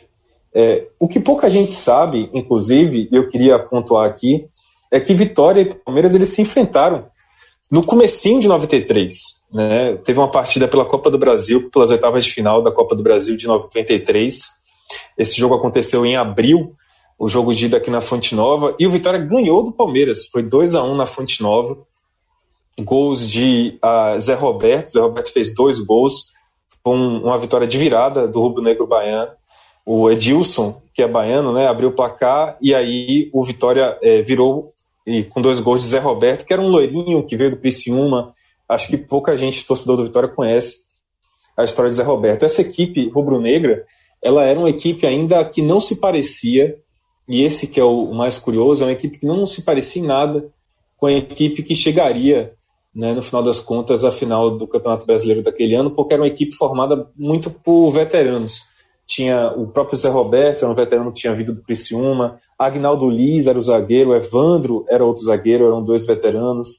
O goleiro era Borges, né, que, que é um histórico goleiro aí do Vitória, passou anos jogando no, no, na Toca do Leão. O ataque tinha como destaque, além de Zé Roberto, tinha Dão, centroavante e Arthurzinho. Eu estou falando alguns desses nomes aqui porque eles não estão na final de 93. Na Vitória ele passou por uma verdadeira metamorfose em seu elenco naquela campanha, né? E ao longo da campanha, esse jogo foi no início da, do, do ano, né? Foi em abril e, o, e o, obviamente a final do Campeonato Brasileiro foi lá para novembro, dezembro. Então esse time ele foi praticamente desfeito para o Campeonato Brasileiro. Só para é, completar, né? Eu acabei não falando, mas a Vitória foi eliminado porque no jogo de volta é, o Palmeiras ganhou de 2 a 1 do, aliás, desculpa, de 1 a 0 do Vitória no jogo de volta e aí acabou eliminando o rubro-negro baiano nas oitavas de final da Copa do Brasil de 93. Né? Mas é, um, um ponto curioso, muito curioso daquela ocasião, é que o Vitória, com a, a ao ter ganhado do, do, Palmeiras na Fonte Nova, na Copa do Brasil daquele ano, o Palmeiras logo em seguida é, dispensou o técnico do, do, da equipe, que era o Otacílio Gonçalves. Palmeiras começou em 93 com o Otacílio Gonçalves, e a curiosidade é essa, que logo depois do Otacílio, quem veio foi Vanderlei Luxemburgo. E aí Luxemburgo né, pegou aquele time estrelado do Palmeiras de 93, que já tinha Edilson, Edmundo, Evaí, e, e transformou na máquina que acabou ganhando o Campeonato Brasileiro e marcou uma época naquele começo dos anos 90, o time da Parmalat, né, um time já muito estrelado. É, então daria para dizer assim, não sei se dá para dizer, mas o Vitória ajudou de certa forma, o Palmeiras a ser campeão brasileiro depois, porque ajudou a trazer o técnico que comandou aquele título. Sobre a final em si, é, o Vitória ele veio de uma outra fase, né? Eu volto sempre a lembrar aqui que o Campeonato Brasileiro de 93, o Vitória enfrentou na primeira fase times mais da região, times aqui do Nordeste do Norte, é, o Náutico, acho que se não me engano, Santa Cruz, enfim, Ceará, pegou o Ceará com certeza, o Goiás. Santa, Santa Cruz, tá, Fortaleza também. Ceará e Fortaleza. Isso, exato. Foram jogos na primeira fase assim, mais locais, né? Que houve uma virada de mesa, subiu gente pra caramba. Foi por causa do Grêmio. O Grêmio tinha caído em 92, Isso. aí fizeram, aí subiram 12 com o Grêmio no meio. O Grêmio foi nono. Exato. Exatamente. O Grêmio foi nono, aí subiram 12, fizeram um campeonato inchado, acho que tinham 32 times, né?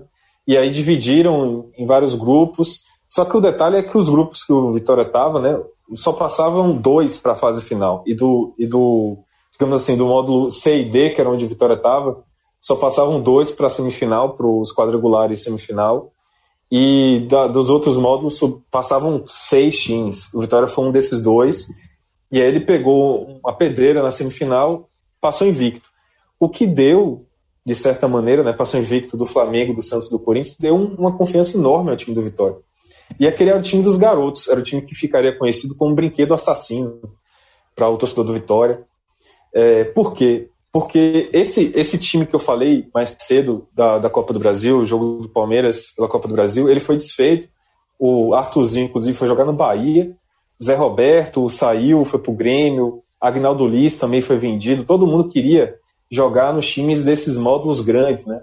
Não queriam jogar esse campeonato brasileiro, que era considerado para muita gente a segunda divisão, dentro da primeira divisão. O pessoal queria jogar nos módulos grandes. O Bahia estava no, no, no grupo A ou B, se não me engano. Então, esse time foi desfeito e o Vitória, sem dinheiro nenhum, acabou botando Dida para jogar no lugar de Borges, botou é, Piquete, que veio do Botafogo, é, botou Roberto Cavalo no meio campo, botou Alex Alves no ataque, botou Paulo Isidoro no meio campo, botou Vampeta como volante. Então, esse time, né, que era o time de garotos, todo mundo aí é da base, Dida, Zé, é, é, Alex Alves, Paulo Isidoro, o o Vampeta, esses, esses meninos, né, Rodrigo, lateral direito, esses meninos marcaram aquela época, era o time do brinquedo assassino. E, e tinham várias músicas né, na torcida do Vitória. Tem uma música que ficou muito conhecida, é, que marcou a época de um sambista famoso aqui na Bahia chamado Chocolate da Bahia. Ele fez já músicas para o Bahia e Vitória. Ele tem uma música famosa para o Bahia também, que é de Bermuda e Camiseta. e, e hoje, inclusive, virou é, um slogan do Bahia, né? No seu plano de sócio. O Vitória, ele fez também uma, uma música muito, muito legal, que eu acho que pouco torcedor de hoje em dia conhece. Eu não vou cantar aqui, mas é tipo assim: olha a trajetória do Vitória, cheia de glória, cheia de glória. Eu eu conheci, a música começa assim, a festa já começa na ladeira, aquele sobe e desce sem parar. Então, pô, vale a pena aí quem é torcedor. Eu, eu pensei que né, a melhor parte da música. Que é essa. É? A música era muito animada, pô. É, é, muito massa a música, né, velho? Aquele sobe e desce sem parar. Sim. A torcida rubro-negra a torcida rubro-negra está chegando. Vitória, vitória. Era muito bacana, velho. Muito, velho. Essa e eu acho massa, eu acho massa lembrar essas coisas. Estou fazendo questão de lembrar aqui porque boa parte da torcida do, do Vitória mais moderna, assim, eu mesmo não conhecia. É, eu, eu, te, eu, tive contato com essa música porque eu fiz um especial para o Correio sobre 93, um especial lembrando aquela campanha, chama inclusive Brinquedo Assassino. Então eu fiz uma pesquisa, trouxe essa música de volta, é, uma música que jogadores que eu entrevistei naquela época me, me falaram, né? Eu falei, pô, não conhecia, cara. Aí Paulo Isidoro me falou, pô, é uma música que, velho, embalava a gente, o pessoal cantava. Quando o, o ônibus chegava na Fonte Nova, é, o pessoal cantava essa música, né? Na ladeira da Fonte Nova, o ônibus chegando, o pessoal acompanhava e cantava essa música. É uma música que marcou época e, e que acabou sendo esquecida pro público mais moderno. Acho, acho bacana é, como serviço também lembrar, já que é um podcast de memória, né, lembrar essas, essas coisas. Tinha outras marcas também, né? Foi naquela época que surgiu a, a Leões da Fiel, que é uma das maiores torcidas do Vitória, foi uma das maiores torcidas hoje, já acabou, mas marcou uma época. Então, é, foi uma época muito muito marcante do rubro-negro baiano. Só que afinal foi uma história completamente diferente. Uma coisa que chamou muita atenção da imprensa nacional, é, a, a imprensa de São Paulo veio para cá, para Salvador, com muita antecedência antes do jogo da final. É, o pessoal aqui do, do Jornal da Tarde, que é o fazia parte do Estadão, o pessoal da Folha, todo mundo ficou assim, tipo, uma semana aqui, né, em Salvador, produzindo matéria sobre o Vitória. O jogo, ele aconteceu, o jogo da ida na Fonte Nova aconteceu no dia 12 de dezembro. Então, desde que houve a definição da final, a galera veio para cá. E aí começaram a fazer várias matérias sobre o Vitória, falando sobre o, o estádio, né, que estava em projeto ainda, não tinha, o Vitória ainda não jogava lá, jogava na Fonte Nova, jogava no, é, no treinava apenas no Barradão, o estádio estava é, perto de um lixão, isso aí virou matéria, a, a própria estrutura né, do Vitória na época de base, de alojamento, de treinamento, mostrava basicamente o abismo que havia entre Palmeiras e Vitória. Era um time milionário, um time injetado, né, com muito dinheiro injetado pela Parmalat, pela multinacional, num grande projeto que ela iniciou justamente naquela época e que rendeu muitos frutos para o Palmeiras, é, contra um time que tinha um orçamento muito débil, que dependia da sua base, que perdeu coisa de seis meses anteriormente, né, antes, né, seis meses antes, perdeu seus principais jogadores porque eles queriam jogar jogos da divisão dentro do Campeonato Brasileiro de maior destaque. É, um time que não tinha patrocínio, chegou à final, e esse é um detalhe curioso, é, o Vitória acertou o primeiro patrocínio dele daquele ano para a final. O Vitória jogou a final com o Banco Econômico, que era um banco baiano. Ele foi um contrato pontual assinado para a final daquele ano de 93. Ver como funciona. Eu, por exemplo, Diga. achei que lembrava que fosse o campeonato inteiro. Pra você eu ver, também, assim, só lembro. A, imagem, a imagem da vitória Banco Econômico. Mesmo perdendo. É. É, o fato de ter colocado a marca na final foi assim absurdo, no sentido de para a marca do banco, porque eu achei que fosse a campanha inteira com o Banco Econômico, fazia a menor ideia que só tinha sido no último jogo. É, não, assim, a gente tá falando de um clube. A, Mesbla também, acho que tinha uma camisa que patrocina a Mesbla, que é uma loja de, de Isso. Antes, isso, isso. O Vitória chegou a, a jogar também de maneira pontual na semifinal com o patrocínio da Mesbla, mas ele ficou é, o ano inteiro. Isso, Mesbla Veículos. Foi, foi um contrato. É, o Vitória tinha um contrato da Coca-Cola, né? Que os clubes aqui da Bahia tinham, tanto Bahia como Vitória, aí perderam. Aí o Vitória jogou a primeira fase do campeonato inteiro sem patrocínio nenhum. Aí jogou jogos pontuais da fase semifinal com o patrocínio da Mesbla, só que era por jogo. Aí o do Banco Econômico, é, ele, ele foi assinado na final, ia valer para a final, e aí tinha uma renovação automática para todo ano de 94. E aí, é, isso é legal porque o Banco Econômico marcou a época na camisa do Vitória. Né? Como vocês estão falando aí, muita gente lembra da época do Vitória lembra logo da, do Banco Econômico, que depois virou um patrocinador do Vitória, digamos assim, mais forte, um parceiro mesmo, aí trouxe é, Bebeto em parceria com o Banco Econômico, enfim. É, mas aquela história começou naquele ano de 93, graças à final. Essa é uma curiosidade. Uma outra coisa que chamou muita atenção também da, da imprensa da época, do abismo que existia entre Vitória e Palmeiras, eram os salários dos jogadores. É, houve uma matéria, inclusive, do, da, do Jornal da Tarde, em que ele falou o seguinte, que Edmundo recebia, sozinho ele, por mês, 30 mil dólares. Na época, o salário era em dólares por causa da hiperinflação, né? Cacito deve até explicar isso melhor, mas assim, é por causa da hiperinflação, jogadores badalados como Edmundo recebiam em dólar, porque aí o salário dele tinha uma certa estabilidade. Mas o Brasil valia nada, pô. O cara que tivesse a condição de assinar em dólar, tá, assinava. Bastava é, ter um pouco era o mais Cruzeiro de Real, se tivesse, submetia. É, isso 93, né? É, já, já é. O Campeonato Brasileiro todo não chegou a ter o RV, não, né? Na reta não, não. Foi, não, dezembro de 94. Então foi, então foi Cruzeiro Real mesmo. É, Cruzeiro Real. Oh, só, aí então, o que chamou a atenção é assim, Edmundo recebia sozinho 30 mil dólares por mês. A base do Vitória inteira, que tinha revelado Dida, Vampeta, Paulo Isidoro, Alex Alves, os destaques da equipe, ela custava por ano 20 mil dólares. 20 mil. É menos do que um mês do salário de Edmundo. Eu, ou seja, o pulmão do time do Vitória que chegou àquela final foi criado por um projeto que custava menos do que um mês de Edmundo. É, isso virou assim uma matéria de muito destaque na época. E o craque do Vitória, que era Alex Alves, só para vocês terem noção, ele recebia 285 dólares por mês. 285. E Edmundo ganhava 30 mil dólares. então, assim. Que, que, que disparidade absurda, né, velho?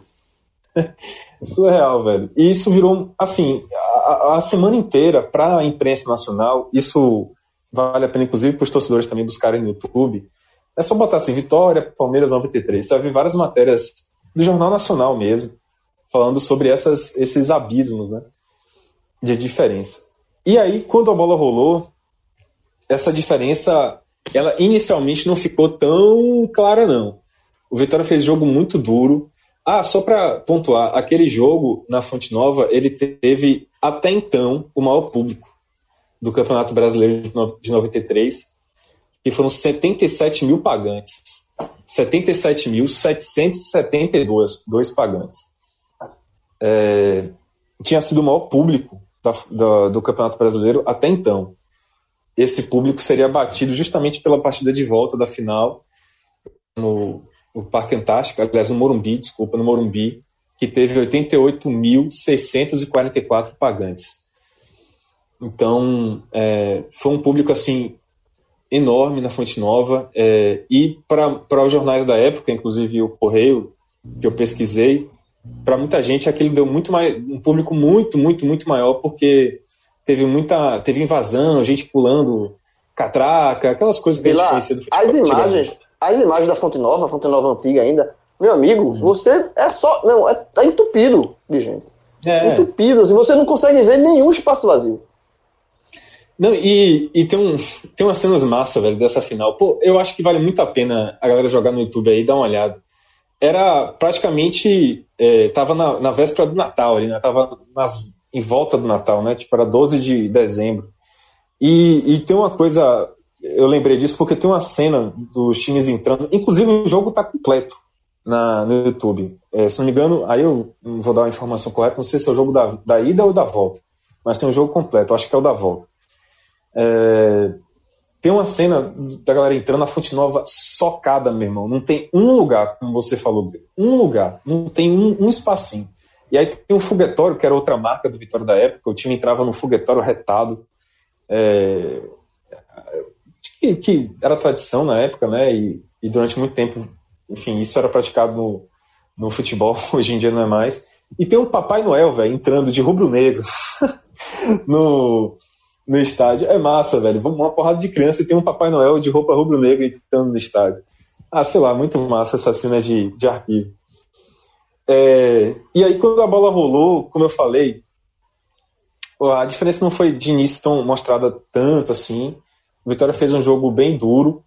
É, teve um lance muito polêmico, que é unanimidade entre os torcedores do Vitória. Se você perguntar para 10 entre 10 torcedores do Vitória que acompanharam aquela época, eles vão falar do pênalti que Piquete sofreu e não foi marcado.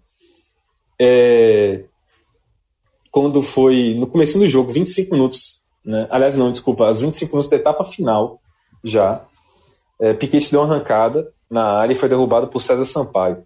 Eu fui buscar, só para você ter ideia, eu fui buscar, na época, a transmissão da TV Globo, fui buscar no arquivo da Rede Bahia, onde eu trabalho, e aí o comentarista, que era, já era Arnaldo César Coelho, ele fala na hora, pênalti, pênalti, em cima, é, a favor do Vitória. Ele crava na hora mesmo o pênalti em cima de Piquete. Só que aí o árbitro, que era Renato Marsiglia, ele não só não apitou a penalidade, como ele deu é, simulação de Piquete deu cartão amarelo.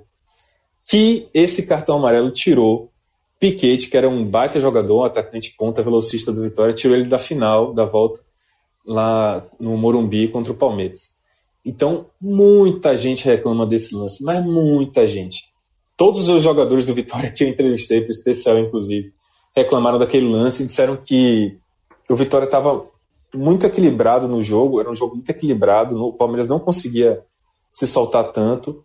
E aí, depois desse pênalti, a galera perdeu a cabeça, perdeu a concentração, né, ficaram muito revoltados. Aí o Palmeiras é, cresceu e aos 32 minutos do segundo tempo, é, Edilson, que é baiano, fez o gol, ele tabelou com o Evaí, entrou na área, chutou cruzado, o Dida até pegou no primeiro lance, mas aí Edilson completou no rebote e fez 1 a 0 para o Palmeiras é, na Fonte Nova. Esse é o jogo inesquecível, tá? O jogo da volta não ô, teve. Ô, jogo Vilar, Palmeiras. Diga. Deixa, deixa só um detalhe sobre esse jogo. Diga. Eu tava revendo, eu tava revendo no domingo, né, na Band, São Paulo e Mila de 93. Curiosamente, esse jogo, na transmissão, o Luciano do Vale fala assim: e não perca, é, mais tarde teremos Vitória e Palmeiras pela final do brasileiro. Que quase seria a final entre Vitória e São Paulo. Porque por pouco o São Paulo não chegou na final, que poderia ter sido exatamente o desafiante. Que, dependendo do calendário, já que o São Paulo disputava o Mundial, né?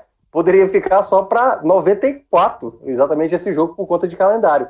Mas eu lembro, exatamente vendo a transmissão lá da Bandeirantes, eles anunciando Vitória e Palmeiras como se nada tivesse acontecido. Era só a final do brasileiro na época. Muito bom, muito bom, muito bom.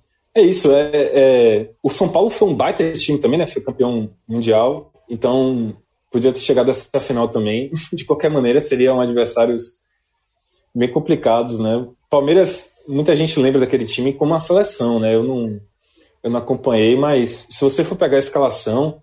É, é isso que eu tava ida- aqui, Virado. É isso que eu tô falando, olha só. É, é impressionante a quantidade de jogadores que, que estavam naquela, naquela final de 93, entre Vitória e Palmeiras, que disputaram Copa do Mundo pela seleção brasileira. Sabe? Não, Alguns não, não, campeões do mundo. Parmalat, a Não, Parmalat não, veja- chegou não- na brinca Não, não, não, é só 94, não. Não tô, não, falando só pra. pra ó. Roberto Carlos, lateral esquerdo do Palmeiras, disputou a Copa do Mundo, foi campeão do mundo pela seleção. Mazinho, campeão do mundo pela seleção em 94. Zinho, campeão do mundo pela seleção em 94. César Sampaio disputou Copa do Mundo pela seleção brasileira em 98. Edilson, assim como Roberto Carlos, campeão do mundo em 2002. É, Edmundo disputou final de Copa do Mundo em 98, disputou a Copa de 98. Então, assim, veja quantos jogadores. Um, um, dois, três, único- quatro, é cinco, seis. O único é Evaí. E detalhe, do outro lado também Detalhe. tem. Di- Não, Dida, detalhe sobre Evaí. Dida, Detalhe sobre campeão do mundo. Evaí sendo um grande jogador, viu? Não é assim, não é porque Evaí destoava, não. Não, tu- Evaí, é, o o Evaí teve no ciclo de nove, nesse ano 93 das Exatamente, eliminatórias. Ele estava na Ele seleção nesse Copa, período. mas era É, jogador ele de seleção também. É. E, só, e eu lembro Cássio. que teve, te- teve uma Copa América, eu acho que o Cássio, enfim, João vai lembrar, uma Copa América que basicamente a seleção brasileira era metade Palmeiras e metade São Paulo. Então era realmente o Vitória enfrentando uma equipe assim mais poderosa do Brasil na época. Não, exato. E veja só, eu contei aqui que, veja, que começaram o jogo titulares nessa final. É, seis jogadores pelo lado do Palmeiras disputaram Copa do Mundo pela, pela seleção brasileira e alguns foram campeões. E tem um do lado do Vitória, que é Dida, goleiro. Tem. Dida foi campeão do mundo para a seleção brasileira em 2002. Era o reserva de Marcos. Então, assim, sete jogadores ao todo que entraram em campo naquela final disputaram a Copa do Mundo. Você vê o tamanho. Mas esse time aí. E titular em 2006, né? Assim, Dida foi campeão do mundo, mas ele jogou outra Copa. Ele também chegou a ser titular do Brasil em Copa do Mundo. Em 2006, é. Mas esse time aí passou mal na Fonte Nova. Se não fosse o pênalti, que não foi marcado em cima de Piquete, inclusive. Mas teve, mas teve inclusive, o de Deus. Teve o gol de agora, de Edilson. Agora... Eu, eu, não, eu não lembro, eu não lembro exatamente. É porque nessa época o Campeonato Brasileiro acho que não passava só na Globo, não. Não sei se foi na Globo, na Band. É uma lembrança muito vaga, mas se, se um dia tiver um desse reprise que foi passando direto e aparecer, aparecer, aparecer essa final, esse jogo de ida, ou seja, algo muito específico. Mas eu nunca esqueci de um comentário Irmão, isso pro torcedor do Vitória deve ter visto na televisão, deve ter ficado muito puto. É o, aquele comentário assim, e, e, essa final, blá, blá, blá, eu não lembro que o, o cara fala, mas eu, só lembro da frase, eu não sei porque eu gravei, né, é assim. Rapaz, é, é um jogo, uma final muito equilibrada, coisa desse tipo assim. O que eu posso dizer é que na Fonte Nova o Vitória não perde e no Morumbi o Palmeiras não perde. 1x0 Palmeiras. Aí, meu irmão, cara, na hora que o cara falou aquilo, o torcedor do Vitória deve ter ficado muito, muito puto, meu irmão. Porque isso é, o, é baseado em nada, porra. Que achômetro do caralho. Não, aqui o Vitória não perde, lá o Palmeiras não perde. Que comentário da porra. Mas eu não faço a menor ideia. Eu não lembro quem fez, não. Mas foi, foi é, tipo, antes do pontapé inicial da final. Rapaz, o jogo tá completo, meu amigo, no YouTube. Jogo da Fonte Nova. Acabei de olhar aqui, que eu disse que é o jogo da ida. Jogo completo é na Globo, viu? Eu é, não tô ouvindo, não, mas eu não lembro, não lembro, não lembro. Eu só, eu só lembro desse comentário. Esse comentário, eu, eu, eu é. lembro exatamente disso. Não sei se foi na Globo, na Band, mas eu lembro exatamente disso. Aqui, o que eu posso dizer é que na Fonte Nova o Vitória do Pérez está morto. Mataram a Vitória. Aí no jogo da volta, viu, só para completar, foi 2 a 0 Palmeiras no Morumbi, no dia 19 de dezembro. É, Pra, só para vocês terem só, noção. Só um detalhe do jogo da ida, viu, Vilar? Eu posso Diga. estar enganado, mas eu acho, posso estar enganado, mas eu acho que é o maior público da história do Vitória sem ser contra o Bahia na Fonte Nova. Hum, aí eu não, não tenho esse dado de cabeça, não, é, mas é bem possível. 77.772 é. pagantes. Ah, eu, eu, eu, fiz até uma de. Detalhe, maluco aqui. aqui. Acabei, isso tem no é. blog, vou até buscar. Eu já coloquei isso no blog, os maiores públicos da história do Nordeste. Eu converti, a renda daquele jogo foi equivalente a 40, 451 mil dólares. Dinheiro, viu, velho? Hoje em dia já era verdade, dinheiro. Né? 451 mil dólares. Sim, mas aí no jogo da volta, só para fechar, é, foi 2 a 0 o Palmeiras e os gols foram em 24 minutos, viu? Primeiro tempo, 24 minutos, já tava 2 a 0 Evaí, Edmundo. E aí foi, foi um atropelo, realmente. Vitória, o Vitória estava assim. Só curtir, só São Paulo, não tem pra. É. Mistério, não. E só para, já que falou assim o time do, do, do, Palmeiras, né? Falar o time da final do Vitória desse, dessa equipe era Dida, Rodrigo, a escalação clássica: Dida, Rodrigo, João Marcelo, China e Renato Martins, Gil Sergipano, Roberto Carvalho e Paulo Isidoro, Alex Alves, Claudinho e Piquete, Jerônimo, Evandro e, e a Jerônimo e Evandro só entraram no segundo tempo. É isso. E feito e só confirmando, ó, só confirmando que é o maior público do Vitória, só o do jogo de ida, é o maior público do Vitória, sem ser Bavi. Bavi teve até 97, teve 97 mil, como, como o Cássio Cardoso falou no, no outro programa, assim, que com não pagantes deve ter passado de 100. Mas, é, sendo Vitória é, contra qualquer outro adversário, esse é o maior público. E o segundo, deixa eu ver se eu acho aqui, o segundo foi contra contra o Conquista. Meu amigo, em 99, 74 mil. Porra, a turma foi empolgada pra esse jogo aí. Veja só, esse jogo aí a turma botou. Tinha vale lazer, né? Tipo aqui em Pernambuco, não foi muito real, não. Porra. Mas... Curiosidade para você, viu, Cassi? É, tem uma matéria do Correio, inclusive, que para esse jogo da Fonte Nova foram 103 mil ingressos colocados à venda. 103 mil ingressos. Só esse, que, esse, é... esse da final de 93? Isso, da Fonte Nova. Ou seja, podia Só... ter quebrado o recorde, né? Não, não, o recorde é 110. Jovem, é. onde é que cabia mais gente ali? Não cabia não, mais, não. Não, não, não, não, o da ida cabia. Não, não. Aí, se, você, se, você, se você olhar o jogo de ida, naquela, naquela beirinha, onde faz a ferradura, tem uns espaçozinhos ainda. Tem uns. Tem, aí tem algum peça, tem oh. lugar outro sentado. Agora tem curiosidade, viu? disse que não vendeu tudo. Tem uma matéria no Correio na época, antes do, da final, que não estava vendendo muito porque a torcida fizeram uma matéria com a torcida, estava considerando um preço altíssimo, altíssimo. Caralho. Era mil- 1.500 cruzeiros reais na época. Eu fiz uma conversão baseada em inflação e o cacete armado, aí dá 74 reais, 75 reais, o equivalente hoje em Sabe por que eu não acho isso absurdo? 75 reais. O mais barato, o mais barato. Mas sabe por que isso não é um absurdo? Porque mesmo a fase Hum. isso é uma final do Campeonato Brasileiro. O Sport já fez não uma, mas duas vezes. Em 98, nas quartas de final. aumentar o valor? Muito. Sabe qual foi? O público foi 11.500 pessoas. A, a média do esporte do Campeonato Brasileiro inteiro. O esporte teve maior, mesmo com esse público de 11.500 nas quartas de final, a média geral do esporte em 98 foi de 35 mil pessoas. Veja só. Se esse jogo puxou para baixo, imagina como é que foi a primeira fase.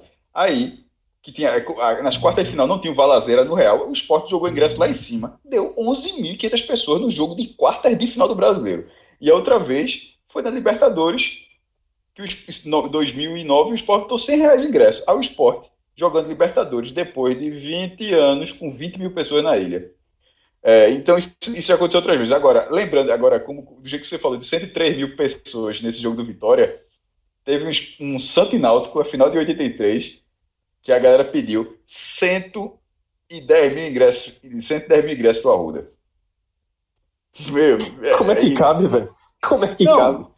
não, nunca, veja, o Arruda nunca teve um público oficial de 100 mil. A galera pediu 110 mil ingressos. Não, não podia dar certo, né? Rapaz, é, mas enfim, é só para destacar que aquele ano de 93 é, marcou muito, muito, Mas deu muito 77, do ó, a galera reclamou, mas no final o cara disse, ó, Oxi. veja só. É, porra, É momento um histórico, público meu muito amigo. bom, pô. Bora buscar essa estrela aí. 77 Aí o é cara, muito bom, aí o cara do Bahia, vai lá, vai lá buscar. Vai buscar. Quero ver. Vou ver lá. Ah, sim, Agora, 10 anos depois, não foi uma final, mas o Vitória tirou uma onda pesada com o Palmeiras, né? Venceu por 7 a 2 na Copa do Brasil. Depois perdeu a volta, mas acabou se classificando. Esse 7 a 2 ficou marcado porque foi lá em São Paulo. Né? meu amigo, 7 a 2 Eu fiz uma leve enquete aqui antes do programa com alguns amigos rubro-negros. É, essa geração mais nova, né, que era muito, muito nova, assim, 93, é, que é uma boa parte da nossa audiência aí. Essa é, essa é a partida mais marcante entre Vitória e Palmeiras. Né? Quem não viu 93, essa é a mais marcante, não tem jeito. 7 a 2 show de um rapaz chamado Nadson, que já tinha estava vivendo uma fase incrível no começo daquele ano de 2003. Teve, ele surgiu num Bavi, que ele entrou e, e virou o jogo, né? Tava 2 é, tava 2 a 0 pro Bahia e o Vitória fez 3 a 2 com três gols de Nadson. É, e aí Nadson virou titular, voou no Campeonato Baiano, que inclusive o Vitória ganhou sobre a Catuense, que o Bahia caiu na primeira fase em 2003. É, também voou na Copa do Nordeste, que o Vitória foi campeão de 2003, sobre o Fluminense de Feira. Então, é, o Vitória vinha muito, muito, muito embalado para aquele jogo, que foi pelas oitavas de final. Aconteceu no dia 23 de abril de 2003.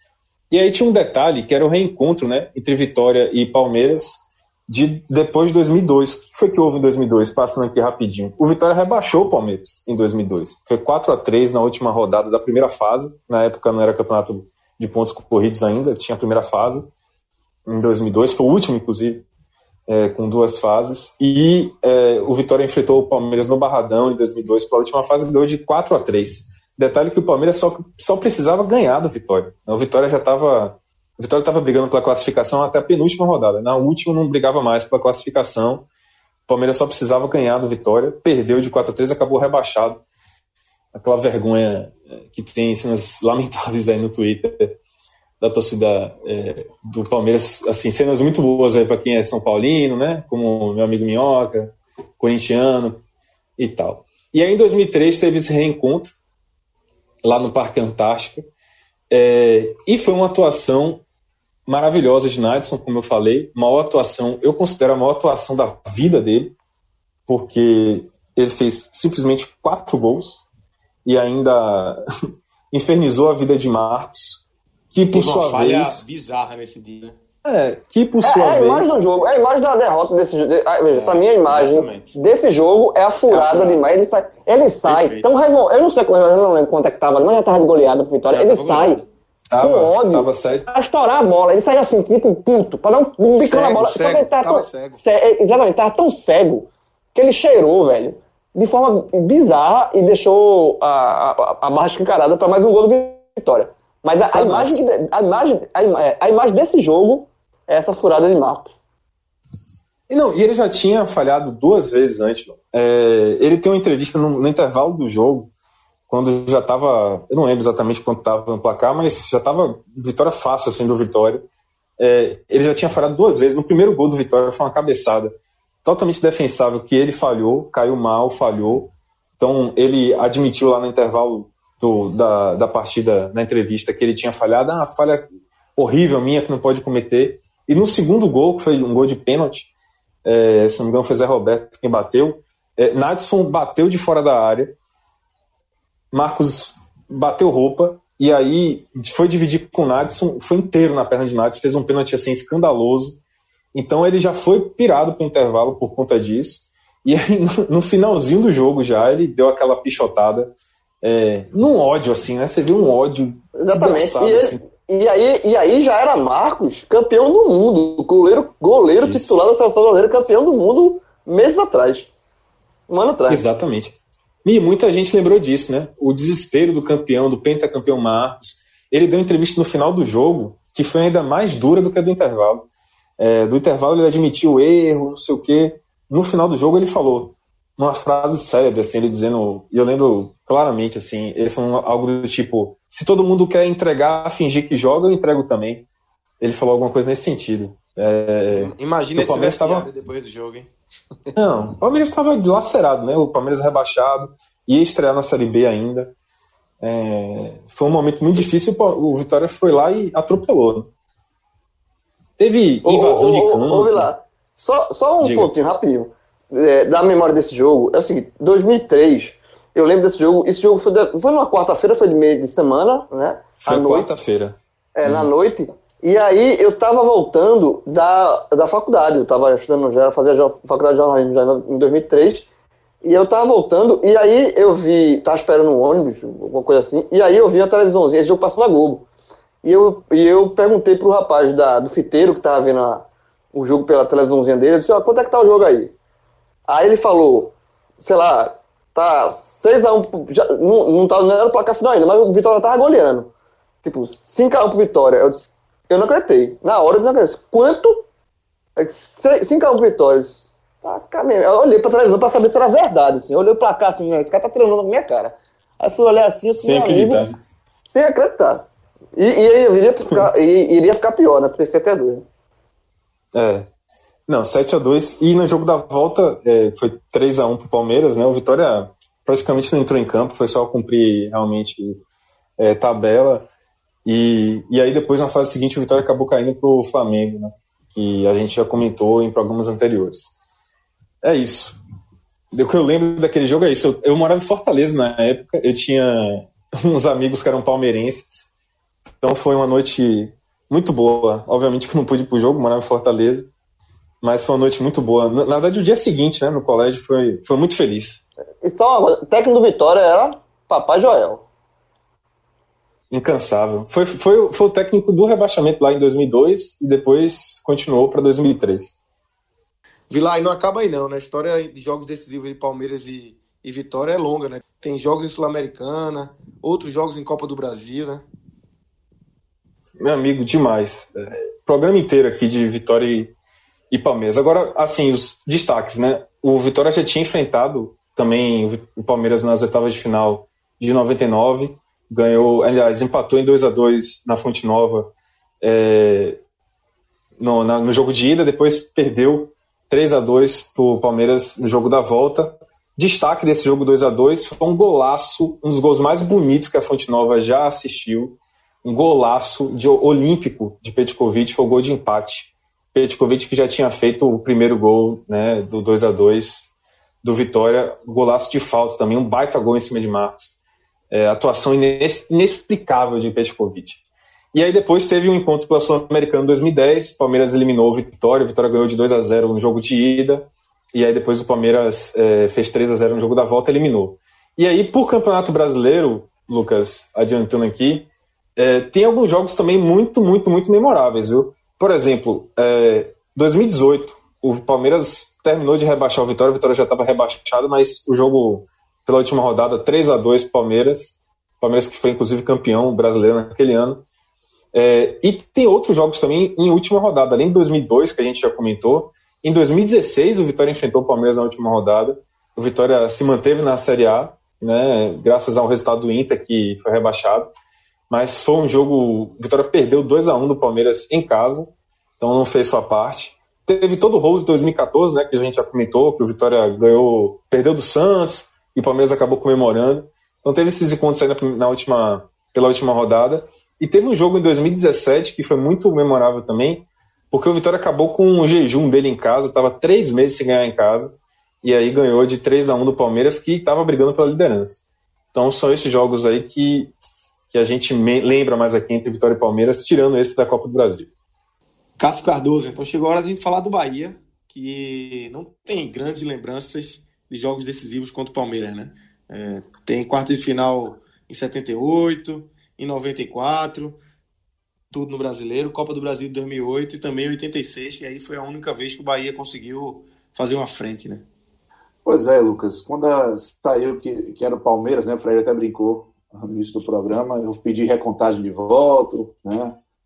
Cheguei a especular aí, joguei para a imprensa que a eleição foi fraudada, porque tentei de todas as formas é, que a gente não fizesse isso. E quando eu botei no, no Twitter, né? No Instagram. Você já anunciou para a galera se preparar, né? É, aí a galera já veio, né, velho? Oh, esquece isso aí, rapaz. Joga para cima. Não vou nem ouvir. Aliás, vou ouvir só o protocolo, enfim. Porque o torcedor do Bahia realmente associa o Palmeiras a, a mais a, a, tristezas, né? Principalmente o torcedor mais novo. O Bahia ele tem alguns tabus com o Palmeiras, né? Vamos falar das eliminatórias rápido, que aí é, a gente depois pode, pode cair para esses tabus. O Bahia só se deu bem contra o Palmeiras no Brasileirão de 86. Foi relevante. O Bahia chegou até as quartas de final. Era um time que em 86 começou o campeonato com 16 jogos invictos, ganhou sete seguidas né? E chegou nas oitavas de final, pegou um Palmeiras que jogaria o segundo jogo em casa, tinha ali um, um certo favoritismo, mas no jogo da Fonte Nova, 72 mil pessoas, o Bahia deu 2 a 0 um gol de Bobô, e o outro gol de Cláudio Adão, que foi um senhor gol, velho. Aí é, é, é pro torcedor, e aí tem no YouTube, essa benção dos nossos dias atuais, o torcedor pode ir lá buscar. É, Sandro cabeceia uma bola na trave quando ela vai, vai para dentro de fundo, assim, sabe? Vai perpendicular o gol ali. Cláudio Adão domina, faz que vai cruzar, ele dá um corte no zagueiro e bate sem ângulo no alto, assim. Gol da, do Dick do Tororó. Um golaço, o Bahia botou 2 a 0 No jogo de volta, o Bahia tomou 1 a 0 do Palmeiras, além do 1 a 0 uma cacetada de bola na trave, muita pressão, mas segurou o placar e avançou para enfrentar o Guarani. Guarani que chegaria até a final contra o São Paulo, o Bahia é, chegaria às quartas de final para ser quinto lugar daquele campeonato brasileiro. Foi a única vez em um jogo eliminatório, eliminatória direta, que o Bahia teve sucesso né, contra o Palmeiras. Depois teve, é, aí dá para lembrar, isso foi oitavas, dá para lembrar os fracassos e, e, em quartas de final. Eu já digo que se o Bahia enfrentar mais uma vez o Palmeiras em uma quarta de final, eu não sei se eu vou para a probabilidade, né? Que uma hora vai passar, ou se eu vou para a lei do Grêmio, né? O Bahia, quando pega o Grêmio, também é um fundo garantido. Em quartas de final, já foram três vezes seguidas de Copa do Brasil. É, Brasileirão de 78, né, o, o, Palmeiras venceu no Morumbi por 2 a 1 nas quartas de final, o Bahia. E na volta, na Fonte Nova, 80 mil pessoas. O Palmeiras fez 1 a 0 no primeiro tempo, Beijoca empatou no segundo tempo, mas o Bahia não conseguiu a virada. E acabou sendo eliminado do Campeonato Brasileiro é, com a Fonte Nova lotada.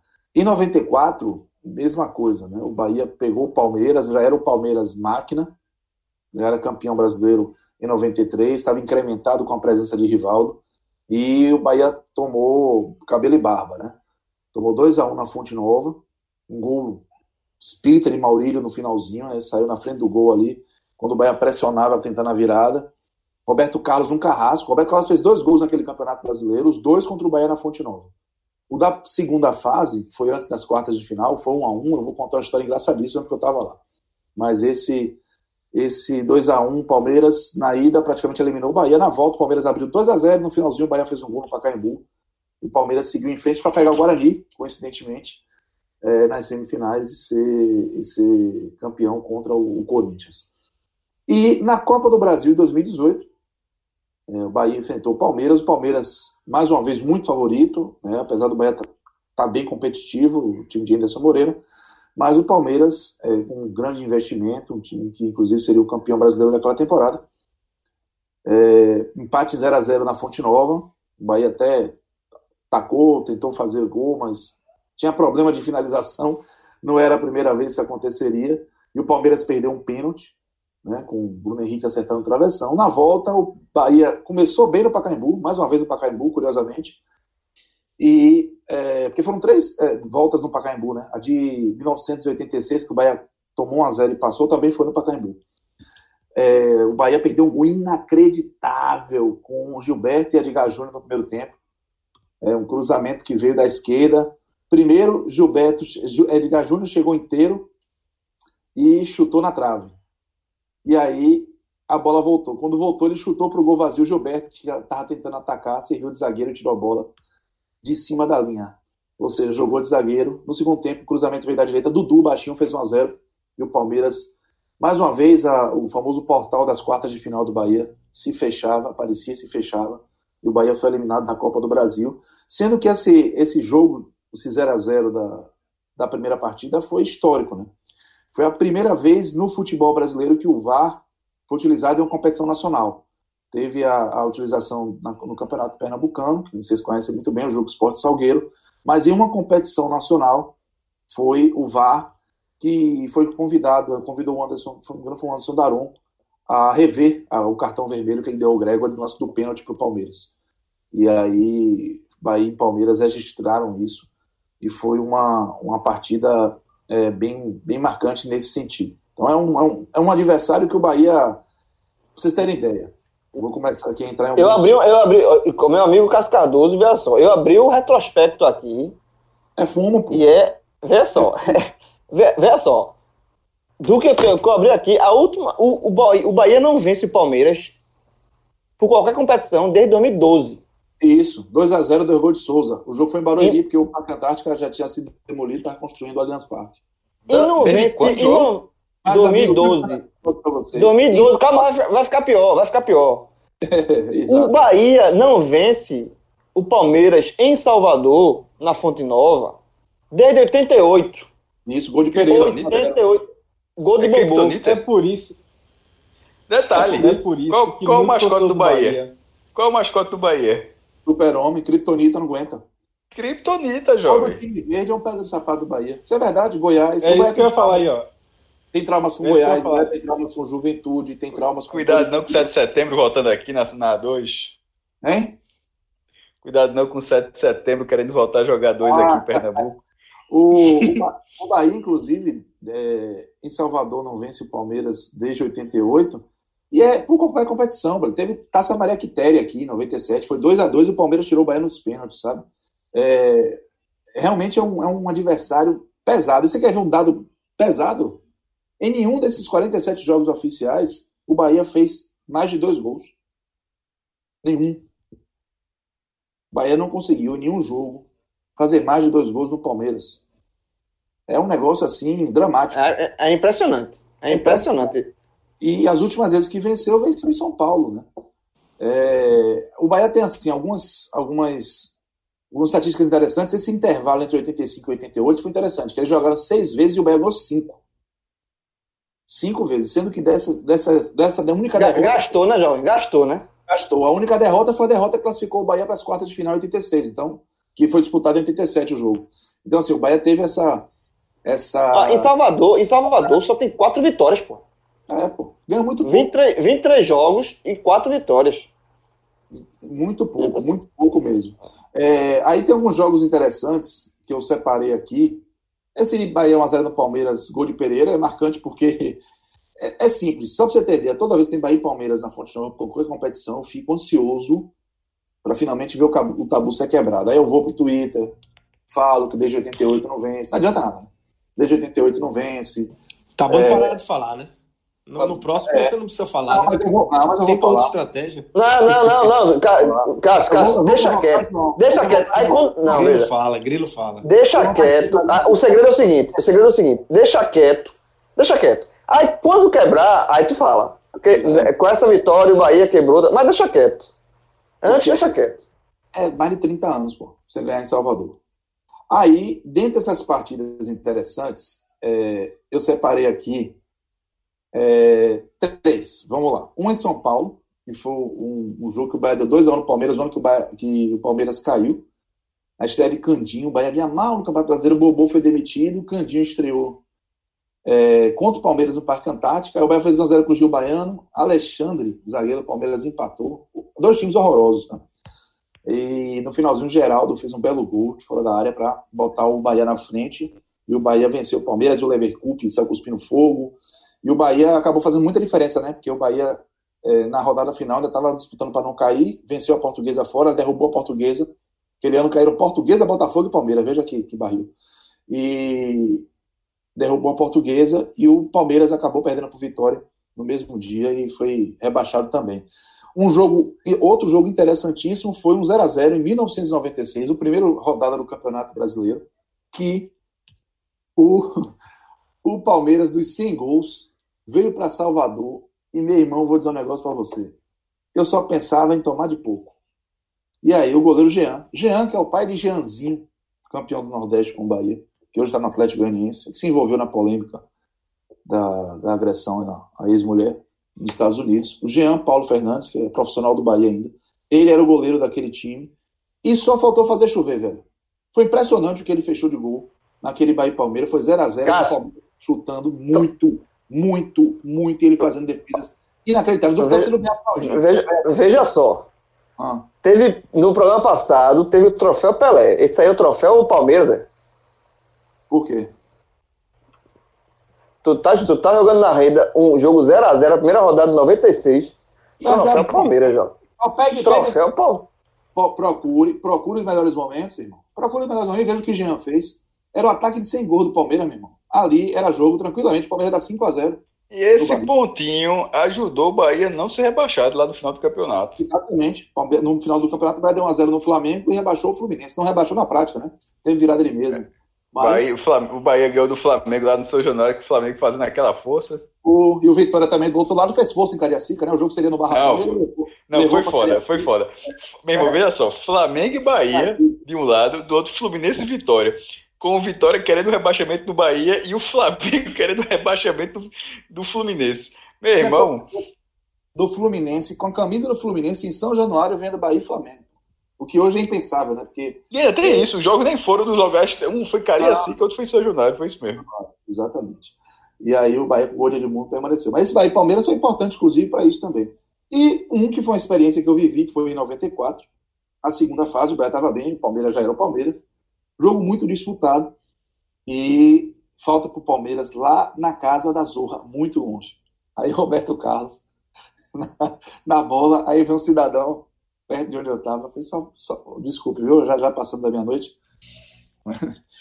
Só falta esse filho da pi acertar esse chute daí. Meu irmão, não fala uma coisa dessa, porra. O homem acertou na gaveta, Jean foi de joelho pra bola. Só pra conferir. 1x0 Palmeiras. Aí o cara tava com tanta raiva que ele pegou um rádio, parecia um microsystem. O cara segurava e rumou, bicho. Esse rádio do anel superior, ali de onde fica Povão, perto do placar. Entre o placar e as cabines de rádio e TV. E aí o rádio caiu perto de um policial. Estourou, né? Na pista. O policial olhou pra cima, foi um- uma confusão, a galera começou a subir. Ah, naquela época não tinha esse pessoal dizer quem foi que arrumou. Quem arrumou né? Todo mundo fingia que não viu. Eu sei que o cara arrumou um rádio lindo, né? Enquanto a polícia estava subindo para ver, o Bahia empatou com o Paulo Emílio três minutos depois. E aí a galera ficou sacaneando com ele. Ele perdeu o rádio de forma desnecessária, porque ele achava que o Bahia perdeu o jogo. E o jogo acabou um a um, com o Bahia dando até uma esperança de que poderia ir bem longe naquele campeonato, porque ali já era um jogo de afirmação também, era a segunda fase do Campeonato Brasileiro. E eu tava lá, guri, 13 anos, pensando, vai, meu irmão, você jogou seu rádio causa de um velho. Nem eu, nem eu. Enfim. É, mas o Palmeiras é um adversário indigesto, deveras indigesto pro, pro Bahia. Até jogos recentes já mostraram isso. Ano passado foi, por exemplo, 2019. O Bahia pegou o Palmeiras em Salvador, Palmeiras já desmotivado, reta final de campeonato, quase sem chance de ganhar o título contra o Flamengo. Botou 1x0, gol de Arthur Kaique. Tava ali dominado, tranquilo. Aí borra. Aí tu pensava, é, é hoje, é dia, hoje. Era o dia, mas era, era o dia. é, você pensou, era hoje. Eu tava, eu tava fazendo o jogo, inclusive, pela rádio. E eu falei, olha, é, tá tudo deserto pra ser hoje, porque Palmeiras, meu irmão, largado, largado. Aí, aí é um lance curiosíssimo, né? Guerra deixou de marcar, de dar um- uma pressão na bola no ataque do Bahia, deixou o Everton, goleiro do Palmeiras, pegar a bola com o pé na linha de fundo e começou o contra-ataque do Palmeiras aí, que terminou com o Borra chutando um fraco e o goleiro Douglas aceitando, o Palmeiras empatou e o Tabu continua. É um time que faz o Bahia sofrer, é pesado. O povo não vai Ô, querer. Oi. Eu, eu, tô, eu tô rindo aqui. É, esse negócio do verde aí da Kryptonita, meu amigo. Eu fui, eu fui dar uma buscada aqui. O em casa meteu foi 4x0 no Bahia, meu amigo, na Série B de 2010. Ô, amor. O Bahia, o Bahia largou nas cinco primeiras rodadas, vencendo quatro e empatando uma. E aí, já, em casa já vem arrumando a solução. Peraí, peraí, após. peraí. Cara, cara, tem que ter um especial em casa. Irmão, Sabe o, por o, quê? esporte, o esporte tem que jogar com aquela camisa especial eu ia- do México, eu- eu- que jogou eu ia na falar Copa pro Vil- 2014. Eu ia Ah, falar o ó. esporte O Vitória tem que lançar uma camisa verde, porra. Não, em 2014 o esporte fez uma homenagem às seleções que jogaram a Copa do Mundo na Arena Pernambuco. Jogou com um bocado de. Meu irmão, o esporte jogou de verde, porra. Isso é um segredo. Só, só arruma esse Ganhou o negócio aí. jogo. Peraí. Ganhou. Jogou contra o Ganhou, Chapecoense. Quer outro, quer outro Alviverde que fez um crimezinho? Chapecoense tirou a Libertadores, faltando duas rodadas pro Bahia. Lá na, na, Goiás, na, na Arena O Bahia, o Bahia só ganhou a Chapecoense uma vez na história, meu. Uma. Foi em Fred, 2018. Fred, Fred, articula essa camisa do México aí. Bicho, deixa eu dizer um negócio pra vocês.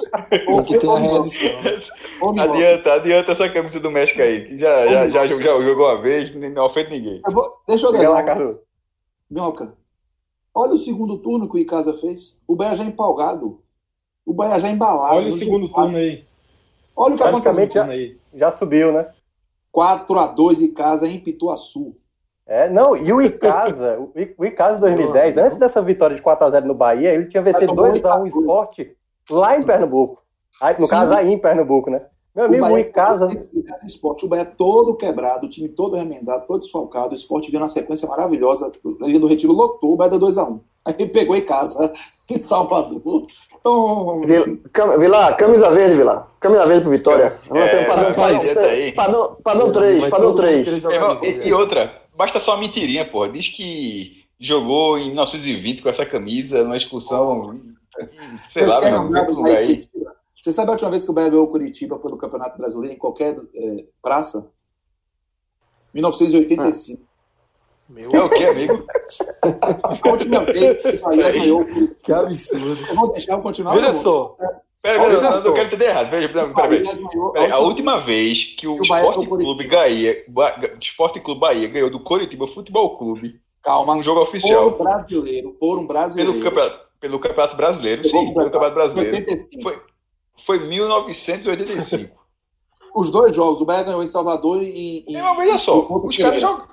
Teve É, muito pai. jogo depois disso já, não teve? Claro. Veja, veja. Depois disso, Semana que vem, hein? Depois disso, o Bahia só Semana ganhou que vem. Calma. Que foi pela Copa do Brasil de 99. O Bahia deu um 3x0. Eu tava lá. Eu. Eram apenas 14 anos sem ganhar do Curitiba, certo? Mas foi a primeira vez que eu me entendendo como gente, eu ver o Bahia ganhar do Curitiba e a única. 99, amigo. 3x0. A gente pode fazer. volta. Vi lá, vi lá, adianta aí, o Remo, lá em Belém. Os caras têm o menor pudor, é leão azul, porra. Não tem Deixa eu falar uma cor, coisa, não, deixa eu falar uma É coisa. leão azul, leão Deixa verde, meu irmão. Leão verde. Vocês estão me ouvindo? Deixa eu falar uma coisa. Tô. É, essa coisa da Kryptonita, quando começou a falar do Palmeiras, isso é real, pô. Tem muito torcedor do Bahia que realmente crê nessa história do, da Kryptonita. E sacaneia toda vez que, que tem jogo com o time verde, galera sacaneia. Pois eu não já jogava até matéria, nunca mais. Eu não jogava. Já virou até matéria. Eu não jogava contra A galera levantou. A Vocês galera, a galera levantou o retrospecto do Bahia contra todos os times verdes. É Não, terrível. legal aqui. O Legal, Náutico, só que- o Náutico fez a camisa em homenagem, meu irmão, ao, ao Rio Caparibe. Meteu o verde. Hum, pega- Desolve essa camisa e joga com ela de novo, meu irmão. Vocês querem outro dado aqui bem interessante, só que ao contrário? O Juventude subiu em 95, não foi? Tirou na Foi. Co- Copa do Brasil. 99. 90, 2 a 2 e 2 a 99. 2. Emerson fazendo chover. O Bahia só foi ganhar um jogo do Juventude pela primeira vez em 2002. Vilar tá perdendo tempo lá. Organiza esse negócio verde aí, pelo amor de Deus. Faz uma camisa verde, porra. Dê uma homenagem a qualquer coisa. Contra a Chapecoense, Ah, o. Bahia só foi terminar. O Bahia só foi terminar o, o jejum contra o Chapecoense há pouco tempo, não foi, Cássio? Meu irmão, quer dizer, que se, quer dizer que se fizer um programa aí Nordeste, Nordeste versus Verde, morreu o menino Bahia. É, vai ser, a partir de agora vai ser por Não, cores. é por cor. É por cor agora. Nordeste versus Verde. Tá Rapaz, bom, eu vou te falar. Bahia. A, forma Ni- a, Nigé- a Nigéria, para se preparar para a Copa, tem que chamar o Bahia, pô. Ô, ô, Cara, Já articulei aqui, viu? Aí você Já articulei aqui, viu? Vai O olhar Sport vai lançar a camisa 3 em homenagem ao sap Saputizeiro. É claro, é claro, é claro. Pelo amor de Deus. Homenagem ao saputizeiro. É, Pelo amor, o é Goiás- óbvio. O Goiás tem um equilíbriozinho, né? O já eliminou o Goiás de Copa do Brasil. Beleza. Mas o Goiás, em 99, Tá de branco. desfal... não, amigo. desfalcado de Fernandão, atacante. Pegou a Fonte Nova com quase 80 mil pessoas e deu 2 a 1 E deixou o Bahia na segunda divisão subir Goiás e Santa Cruz em 99. É, foi o que eu citei. Um É muito estrago, pô.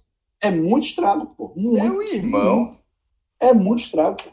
Todo torcedor do Bahia tem essa manhã com verde. pô. Fica invocado. Lex é Dom. do caralho. Nordeste versus Verde. Nordeste versus Verde. Alô, ombro. Todo Alô, mundo Copa do. Nordeste, agora ser todo mundo viu? Copa do Nordeste. É Irmão, todo mundo. homenagem putizeira é vender demais. Agora, agora. Não me perca não, viu? Não, É, aí. Não me perca de verde não. Não me perca de verde não. Porque se perder de verde, meu irmão, aí é tudo. Verde é Pô, aí é pô, papai. É, era um Aí é pai. Aí, Aí é pai, meu irmão. aí é. Aí é de verde, meu irmão. Pelo amor de Deus. De verde não. Pelo é amor de. Deus. é barril. Essa vida de. Quando eu vejo alguém de verde, já dá tristeza. Ano passado o Cruzeiro jogou de verde com o Bahia, né? Mas o Cruzeiro com o Bahia da Fuma achou um golzinho lá de Sassá. É menino não, porra. Tô dizendo, Já a sabia, gente aqui é tudo sabia. menino, porra. Cruzeiro não é menino não, porra. Caiu, porque só tem também como é que é. Irmão, o Cruzeiro jogar de verde, Lembra porra. não? Lembra não? Short azul, camisa verde? Verde câmera? Lembro não, mas não é menino não. Vai Mineirão. buscar pra ver a explicação? Vou mandar a foto pra vocês aí. Um a um, a Sassá, de fora da área, achou um gol, Boia dando 1 a 0 com homem a mais. Aí Sassá meteu um chute lá, sem, sem a menor pretensão, meteu essa zorra do gol. Se o Corinthians souber o negócio desse, o Corinthians dá um jeito. Foi mais.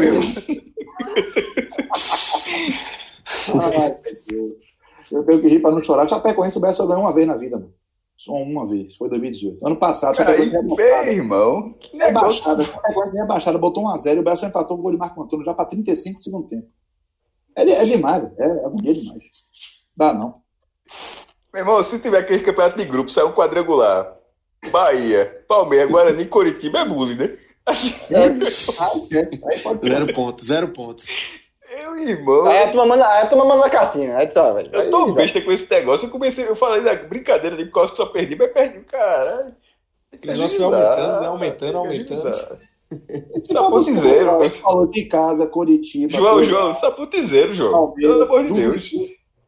Só pra dizer. Eu tô vendo a, eu tô vendo a camisa verde aqui do Cruzeiro, é verdade. Camisa verde. Não foi? 1x1, pô. Foi. É. É. Bonita a camisa. Por sinal, a camisa é bonita a camisa do Cruzeiro. Mas verde. Achei não. Minhoca, é, vamos começar a falar do Fortaleza, né? Na lista inicial que a gente leu lá, é, o Fortaleza é quem menos enfrentou o Palmeiras, né? Tá atrás do Ceará nesse quesito. São 13 jogos do Fortaleza contra 25 do Ceará. Mas é, o Fortaleza tem um jogo importantíssimo. É um jogo fez uma final de Taça Brasil e esse jogo tá antes dos jogos que a gente vai listar mais para frente do Ceará, né? Taça Brasil de 1960, quando o Fortaleza pegou o Palmeiras e não teve uma, uma boa sorte, né? Levou uma tabocada, vamos dizer assim, né? Então, é, pois é, Lucas. É, o Fortaleza, né, nesses confrontos aí com o Palmeiras, das cinco vitórias cearenses que tem contra o Palmeiras, o Fortaleza até que venceu mais, venceu três. Só que dessa final especificamente, né, porque é, esse é o detalhe, em 59 o Bahia tinha sido campeão, e o Fortaleza poderia, logo na, na largada, né, também, colocar um segundo nordestino, um tricolor, né, tricolor de aço, tal qual o, o Bahia também é, e poderia ter sido campeão. Só que o Palmeiras era- não era deu a menor chance. aí, né? É, é, eu acho que até era capaz da galera cancelar o campeonato depois disso, porque assim, o Bahia veio aqui campeão depois de Fortaleza, virou bagunça, né? Então, é, teve esse duelo, né? O Fortaleza tinha passado pelo Santa Cruz nas semifinais, ele tinha ganhado exatamente a fase norte, o Fortaleza nem fazia parte da, da digamos, do chaveamento nordeste, né? Ele fazia parte do chaveamento norte, tanto que ele ganhou do Bahia, que era o atual campeão, ele ganhou exatamente lá na, que era na fase antes das semifinais. É, 2 a 1 depois empatou 0 a 0 passou pelo Bahia, enfrenta o Santa Cruz, empata 2 a 2 e depois ganha por 2 a 1 e chega na final é, enfrentando um Palmeiras que tinha Djalma Santos, né, é, Juninho Botelho, uns caras assim que estão é, na história do Palmeiras como um dos maiores jogadores que já, que já vestiram a camisa alviverde. E o detalhe é que o Palmeiras, assim, no primeiro jogo, em 11 minutos, já fez 3 a 0 assim. O primeiro aos 8, depois aos 17 e depois aos 19. Dois gols do, do Romero e um do Humberto. E aí o Fortaleza, no segundo tempo, diminuiu o placar. Esse jogo foi do PV, jogo de ida. Quando é na volta, o Fortaleza, logo aos 6 minutos, já faz 1 a 0 o que deixa o placar no agregado 3 a 2 Uma situação opa, tipo, opa, podemos ter jogo. Né? Mas, meu amigo, Bastou depois... minutos depois pro Palmeiras, dois minutos depois, empata, né? Aos oito minutos, aos 10 vira e aos 12 faz o 3 a 1 Então, ali praticamente é, o Fortaleza entendeu que o negócio ia ser bem complicado, né? Aí depois veio aos 21, né? 21 minutos, o 4 a 1 Já no final do primeiro tempo, o Charuto, que tinha até marcado o primeiro gol, né? Bastante inusitado, diminuiu o placar, mas aí já estava 4 a 2 com 3 a 1 já estava dando 7 a 3 no agregado, e depois o Palmeiras fez mais 3 gols no segundo tempo e fechou a goleada de 8 a 2 e na suma geral 11 a 3. Até hoje é a maior goleada, né, que já aconteceu numa final de brasileiro, né, que já já que já, já foi que aconteceu. E aí o Fortaleza realmente foi massacrado nessa final que não teve a menor chance, mas foi o primeiro vice-campeonato do Fortaleza, né? Então ficou para a história isso, apesar do massacre que acabou sofrendo. Parece com aquela história, né? O, Palmeiras fez 3 a 1 no, em, Fortaleza, aí chegou em São Paulo e hoje vai ser tranquilo. Aí o Fortaleza foi lá, fez 1x0 para ele, espera aí, né? Ficou puto da vida e já atropelou Fortaleza. Né? Parece com a, a história até que a gente já falou aqui no, no jogo contra o no Nordeste versus o Santos, né? Que Pelé ficou arretado com o, o título do Bahia, né, Cássio? Depois foi para cima do Bahia e empilhou títulos aí o Santos em cima do Bahia. Parece essa história de Palmeiras e Fortaleza também, guardar as devidas proporções. É um conselho válido, viu, Lucas? Não provoque o rei. É. irmão, o homem. Ele não perdeu mais pro Bahia, só pra você entender. Mas se for ganhar do Santos, 75 ele já não tava mais. É, então é isso, não provoque o rei e não provoque o Palmeiras se ele já tiver com a mãozinha lá na, na taça, né? Provocou, levou oito. Então, Mioca, dando sequência aí a, a esses confrontos de Palmeiras e, e Fortaleza, é, que é que você lembra mais de jogos? Agora, não necessariamente de jogos de mata-mata, né? A gente tem essa etapa do programa onde a gente lembra de jogos que marcaram, é, jogos recentes também, jogos que ficaram marcados aí na memória do, do torcedor do Fortaleza, quem acompanha o Fortaleza no dia a dia. Então, Lucas, como eu estava dizendo, né, realmente o futebol cearense, assim como o Palmeiras, ele, e aí daqui a pouco eu vou falar do, do Ceará, ele tem realmente, assim, na história, assim, muitas goleadas sofridas, né? Ano passado, por exemplo, Fortaleza, na primeira rodada da Série A, pegou logo o Palmeiras e tomou de 4, e se não fosse o Felipe Alves, poderia ter sido mais. Teve o 3 a 0 em 2006, teve um 6 a 0 em 86 que tomou do Palmeiras, mas como é para falar dos jogos memoráveis pelo lado do Fortaleza, obviamente, eu destaquei aqui alguns, uns eu não vi, obviamente, mas trazendo aqui, teve a primeira vitória do Fortaleza, que foi em 74. Fortaleza venceu por 2 a 1 aquele jogo, né, é, jogando também no, no PV, e teve uma vitória também em 84. Né? Aliás, 84 é um ano curioso. O Fortaleza não perdeu na, naquela edição, ganhou de 1 a 0 jogando lá em São Paulo, e depois teve um empate em 3 a 3 jogando aqui em Fortaleza. Né? O Fortaleza chegou até a abrir 3 a 1 e depois o Palmeiras acabou empatando. Mas o jogo que eu quero destacar são os jogos de 2005, né? Em 2005, o Fortaleza era o único representante cearense daquela, da, daquela edição né, da, da, da Série A. E o Fortaleza fez uma campanha muito boa, né? O Fortaleza começou a, a, aquela competição che chegando até figurar em boas posições. Claro, no começo ficou ali mais na, na parte de baixo da tabela, 14º, 13º. Mais uma, uma vitória que foi importante, e aí cabe destacar, o time de 2005 né, teve ali no começo o Hélio dos Anjos. E o Hélio dos Anjos teve uma sequência muito boa. Professor Hélio dos Anjos, sempre muito citado é, aqui no podcast. Né? O próprio. E ele, na época que estava no, no, Fortaleza, até, para quem lembra do Fortaleza, eu vou até passar uh, o time que ganhou do Palmeiras, né? Exatamente, o, pela, pela 12 rodada. O time do Fortaleza, na época, é, tinha jogadores como, por exemplo, o Bosco era o goleiro, na lateral direita o Amaral, que, o Chiquinho, que é, é, bastante conhecido da torcida do Fortaleza, Ronaldo Angelim, aí tinha Erandi, volante que jogou no Atlético Paranaense depois, Lúcio, né, o Lúcio Bala, Rinaldo, Fumagalli, Paulo Isidoro, era um time do Fortaleza que até hoje, assim, na minha memória, é um dos times do Fortaleza que eu mais achei é, é, bom, assim, né, de qualidade de peças, de, de, de jogadores e tudo mais.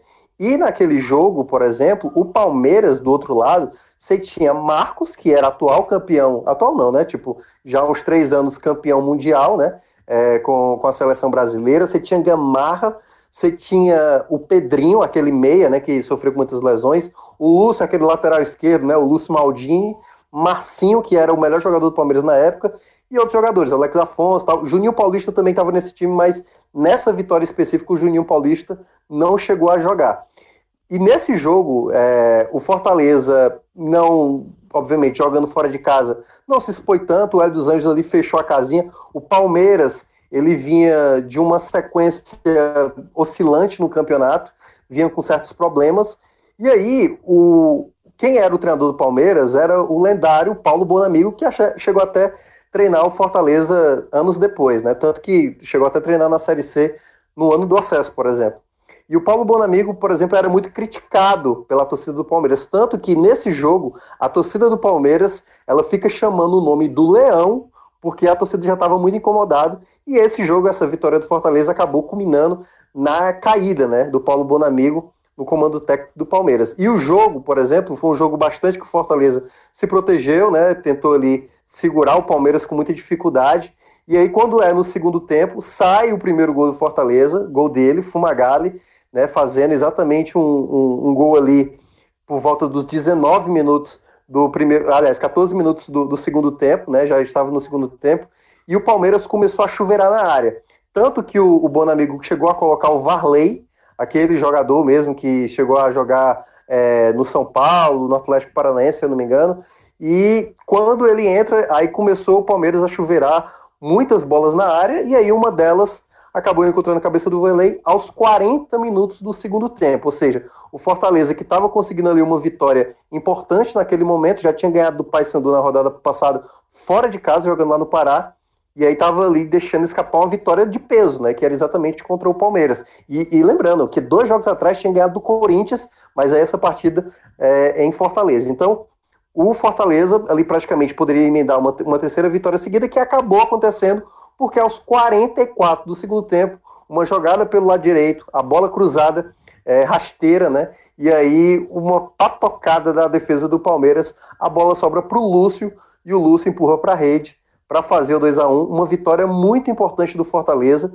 que praticamente garantiu, né? Exatamente ali um, um, uma posição muito boa. Fortaleza é, terminou aquela rodada, né? 12 segunda rodada na décima colocação, o que depois o Fortaleza ao longo do campeonato ficou brigando ali exatamente pela, pela zona de Sul-Americana, que acabou não acontecendo, né, pela reta final do Fortaleza na última partida acabou não garantindo essa vaga. Mas esse jogo, por exemplo, é um jogo que realmente foi o Fortaleza vencendo o Palmeiras fora de casa, né? Apesar do Palmeiras com alguns problemas, mas era um elenco muito bom. Teve o jogo da volta, né? O, o jogo do retorno, digamos assim, que foi um a um lá no Castelão. Que é, esse eu acho que é só para pensar mesmo porque era um jogo, por exemplo, que o Palmeiras ele tinha basicamente quase o mesmo time. Por exemplo, quem estava naquele time? O Baiano, aquele lateral direito, que batia falta e tudo mais. É, tinha, por exemplo, já o, o, Diego Souza jogando no meio de campo ao lado do Juninho Paulista, que não tinha jogado, por exemplo, lá. E quem treinava, já na época, era o Emerson Leão. E aí, nesse jogo, o Fortaleza, que já tinha perdido o próprio é, é, Hélio dos Anjos já era o Valdir Espinosa, né? O Valdir Espinosa, aliás, estava estreando no Fortaleza nesse jogo. O Palmeiras faz 1x0 no golaço do Juninho Paulista, tabelando ali com o Massinho. E aí o Fortaleza perde um jogador, ele perdeu exatamente o Marquinho porque reclamou uma falta lá da arbitragem, foi bater palma lá e a, a arbitragem acabou expulsando ou falou alguma coisa. Eu sei que ele acabou sendo expulso e o Fortaleza com um jogador a menos, né? O Valdir Espinosa colocou o Clodoaldo e aí uma jogada trabalhada do Paulo Isidoro com, com, com o próprio Clodoaldo.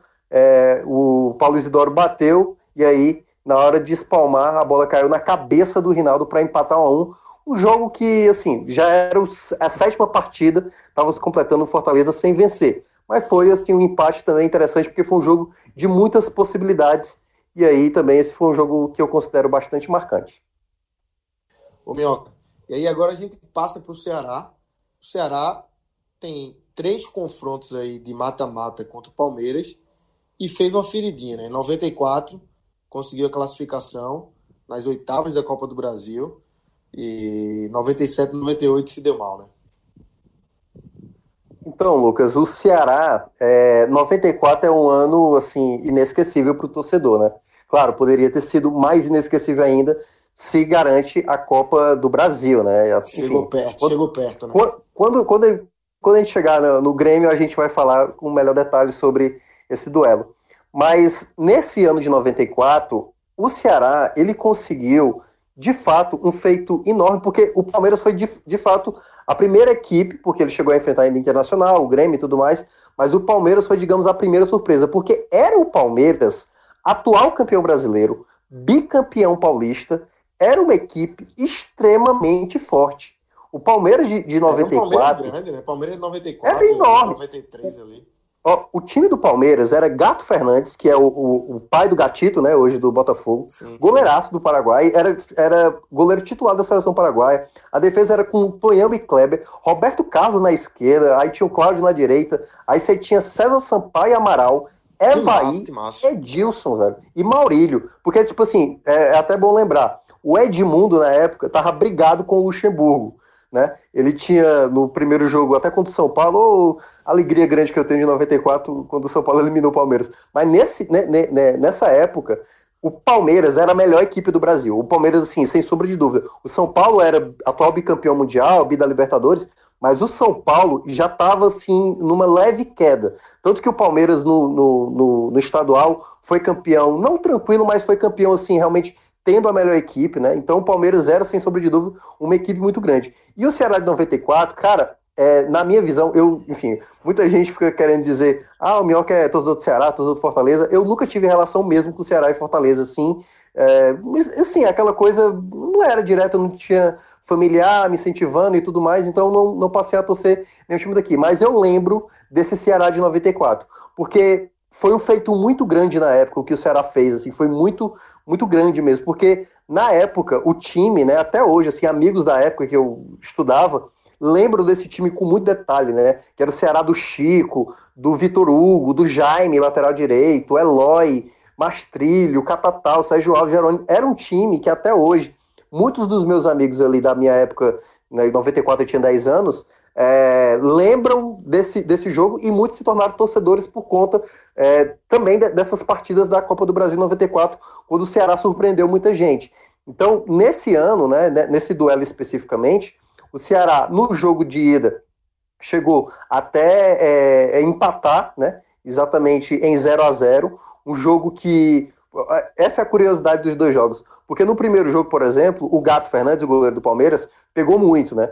pegou muitas bolas do Sérgio Alves, né? Teve muitas possibilidades do Ceará. O Ceará jogou muito bem, acho até que o Ceará jogou muito bem o primeiro jogo. Poderia ter saído até mais com a vitória do que o Palmeiras, mas é, o Gato Fernandes, né? O Fernandes, o goleiro do Palmeiras, acabou se destacando. E o Chico, por exemplo, o goleiro do Ceará, cometeu algumas falhas, assim, sabe? Teve alguns momentos que ele deu um certo susto na torcida do Ceará e o Palmeiras poderia também ter se aproveitado. Mas no jogo da volta, né, o jogo que foi até lá no Palestra Itália, o Ceará ele acaba encontrando um gol de maneira que muita gente é complicado falar desse gol. É aquele chamado cruzamento que a bola vai para dentro.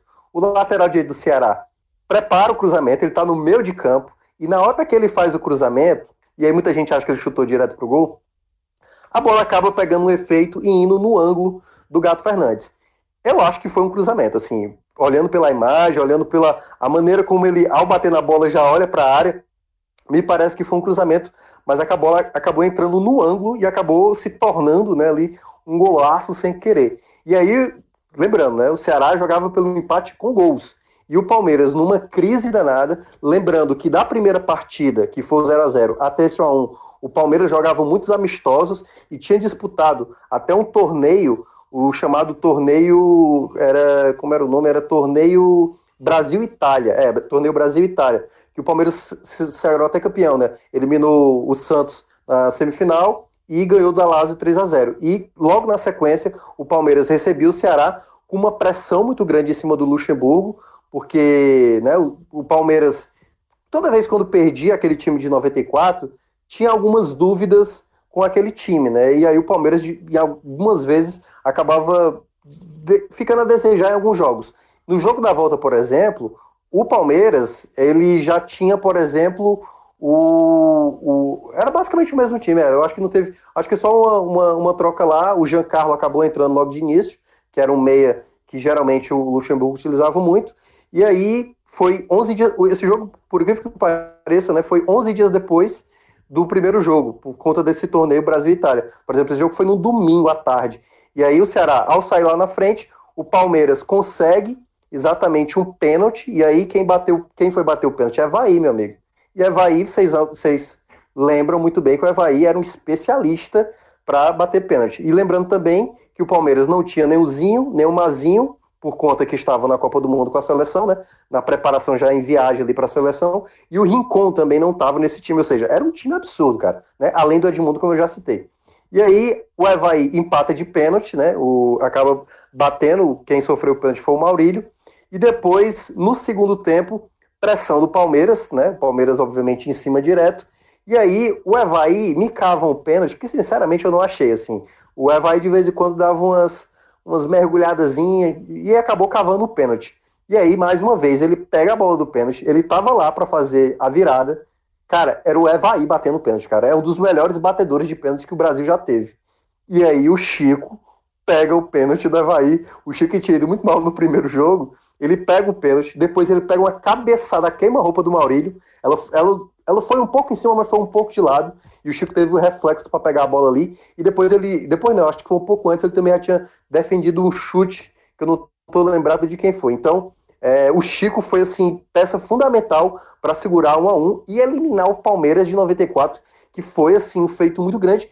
Tanto que o Luxemburgo, ao terminar esse jogo, o Luxemburgo disse que ia repensar saber se continuaria ou não no Palmeiras, né? Tanto que quem quiser procurar no YouTube, tem falas lá do Roberto Carlos dizendo que mérito do Ceará, porque soube jogar muito bem, a equipe era muito boa, mas foi assim, cara, foi uma das coisas é, grandiosas, né, assim, da, da, da, história do Ceará. E começa muito por esse jogo. Claro que daqui, quando a gente for falar de Inter, quando for falar de Grêmio, a gente vai abordar outros jogos de 94, mas esse jogo especificamente foi um jogo, assim, muito marcante na cabeça do, do, do torcedor alvinegro, porque de fato eliminar um Palmeiras, esse Palmeiras de 94 realmente é um feito que praticamente ninguém esquece. Minhoca, esse jogo, se eu não me engano, ele foi um, um, na tarde, não sei se foi no sábado à tarde, mas eu lembro desse jogo domingo, tarde. Domingo à tarde. À tarde, não foi? E passou na manchete, é, que, que, era quem transmitia a competição. Eu, eu lembro desse jogo, foi, foi assim, foi naquele momento foi uma zebra gigantesca. É, o Palmeiras, como você já bem falou, o Palmeiras é o seguinte: o Palmeiras era basicamente assim metade ou um pouco mais da metade da seleção brasileira. E a outra metade era o São Paulo. era assim, era uma junção dos dois e alguns jogadores revelados pelo Flamengo. Davam a seleção brasileira daquele, daquela época. E aquele Palmeiras dali, como você fala, vai repensar e dali parte para um brasileiro onde ele ganha tão, é, de forma tão avassaladora quanto o campeonato 93. 93 em cima do Vitória e 94 em cima do Corinthians. E já com Rivaldo, né? Porque Rivaldo é, jogou o Brasil de 93 no Corinthians, já em 94 ele foi para o Palmeiras. Ou seja, o que era Evaí, Edmundo já começa a virar é, botando Rivaldo nesse, nesse bolo. Então, assim, essa classificação do Ceará sem dúvida nenhuma, é uma das maiores da, do Nordeste. E na, na fase das oitavas de final, né? depois o Ceará também tira o Internacional. Curiosamente, até uma sequência parecida com a do esporte de 2008, né? É, e até, até o vice-campeonato. Minhoca, mas aí na sequência, 97, 98 é, são lembranças negativas, né? Torcedor do Ceará Ah, amigo. Aí é aquela coisa que a gente tá falando, né, do Pelé, né? que é, tipo, acordaram o Palmeiras e o Palmeiras, é, em 97, o Foi Palmeiras fez vacinado, né? 5 a Pegar o 2 Ceará. Cara, o Palmeiras fez 5 a 2 cara, no jogo de ida. E na volta meteu 5 a 0 Então, assim, foi, era absurdo, cara, o Palmeiras de 97. Era um, também outro timaço, é, o time era muito, muito bom mesmo. Tinha muitos jogadores, assim... Eu, tô até, Meu amigo, tipo, 10 gols aí na, na chave. é, não, é sacanagem, velho. 10 a 2 no- na, na soma geral é pesado. E aí teve 98, né? Depois também se encontraram, mas aí já na primeira fase, esse 97 foi umas quartas de final. Na primeira fase, Ceará chegou a empatar 1 a 1 no jogo de ida. E aí depois veio 6 a 0 assim. Realmente o Palmeiras assim na vida dos cearenses Sempre uma goleadazinha, né? Quando, tem umas goleadazinhas que quando vai dói, né, amigo? maltratar, maltrata com gosto, né? É, é puxado o negócio. Enfim, e aí, já entrando nos jogos memoráveis, claro que o mais memorável é o de 94, né? Ah, o Ceará tem uma vitória muito importante, por exemplo, em 2019, né? O 2 a 0 por exemplo, ah, que exatamente tira aquela sequência. O Palmeiras estava tentando chegar na, naquela sequência do Botafogo, né? De 42 partidas sem perder. E aí o Ceará, Ceará do Enderson, ganha por 2 a 0 esse jogo, tira a invencibilidade, coloca uma crise danada no Palmeiras do Filipão, né? Que tinha perdido, se eu não me engano, acho que até a Libertadores. Gols do, do, do Matheus Gonçalves depois do Leandro Carvalho. O Leandro Carvalho, aliás, ele sai do banco e aí no primeiro toque ele já dá um toque de cobertura ali em cima do Everton para fazer o 2 a 0 E esse jogo, eu lembro que, né, o jogo recente, o jogo do ano passado, foi um jogo muito importante, porque o Ceará vinha de um momento é, importante na, na competição, né? E aí essa vitória foi talvez assim, a vitória mais contundente, né? Ano passado o Ceará não fez assim, fez uma reta final muito ruim, mas esse jogo, por exemplo, foi uma vitória bastante memorável. Assim também como o empate em 2 a 2 no ano anterior, porque esse empate 2 a 2 se eu não me engano, ele foi o penúltimo jogo antes da pausa para a Copa do, do, Copa do Mundo. Porque o Ceará já estava com Lisca, o Ceará com, acho que foi 10 minutos, cara, já estava, sei lá, menos que isso. Já estava 2 a 0 Palmeiras. Não, 20, pronto, é, eu acabei de olhar aqui. 23 minutos já estava 2 a 0 Palmeiras. E o Palmeiras era o favorito a ganhar, tanto que acabou sendo campeão daquela edição, né, de 2018. E aí, tipo assim, 2 a 0 ali, pessoal, é agora, o Ceará já levando porrada de todo mundo, né? Vai. É aquela coisa, vai ser massacrado. Aí o Inominável, né, para alegria do nosso amigo é, Casca, ca, ca, é, Casca Não. eu acho. No Ceará, no Ceará o homem fergou. Até um dia desse era o maior artilheiro Pois é. do, do time dos pontos corridos. E aí o Felipe Azevedo diminui o placar três minutos depois que o Dudu faz o 2 a 0 e no finalzinho, ele, vocês dizem, diziam muito que ele no esporte o homem não resolvia, Elton empata aos 44 do segundo tempo, ao 43 para ser mais justo, pra- e decretar um empate, tipo assim, valiosíssimo para o Ceará. Porque antes da pausa da, da, da Copa do Mundo, o Ceará não ganhava de ninguém, né? Foi ganhar do esporte lá quando voltou da Copa. Mas ali contra o Palmeiras, tipo, quando abre 2 a 0 tipo, todo mundo imaginava que ia ser goleado e buscar aquele empate também. Foi um jogo bastante memorável. E outra aqui para citar, a vitória de 2 a 0 em 2011, né? Quando o Ceará estava no segundo ano seguido.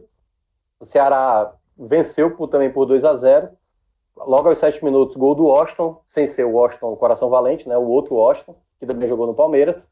Fez logo no começo da partida, aos sete minutos. E o Thiago Humberto fez aos 45, já no- nos acréscimos do primeiro tempo, ali para decretar a vitória de 2 a 0 Também uma vitória, aliás, né? A primeira vitória, de fato, do Ceará na história sobre o Palmeiras, naquele Brasileirão de 2011. Jogo que era pela sexta rodada, né? Um jogo que é, ainda era início de campeonato, mas esse também é um jogo bastante marcante. As demais, assim, realmente, assim, anos 80 e tal, é, eu não tenho muita lembrança, mas eu acho que, pelo menos para mim, né? Claro que a torcida do Ceará, depois, e aí vai me cobrar mesmo, né? Mas das que eu pesquisei, essas são as que eu achei mais ma- memoráveis, mas claro, a torcida do Ceará, se lembrar, depois aí, vocês citam, E já fica minhas desculpas aí caso eu tenha esquecido algum.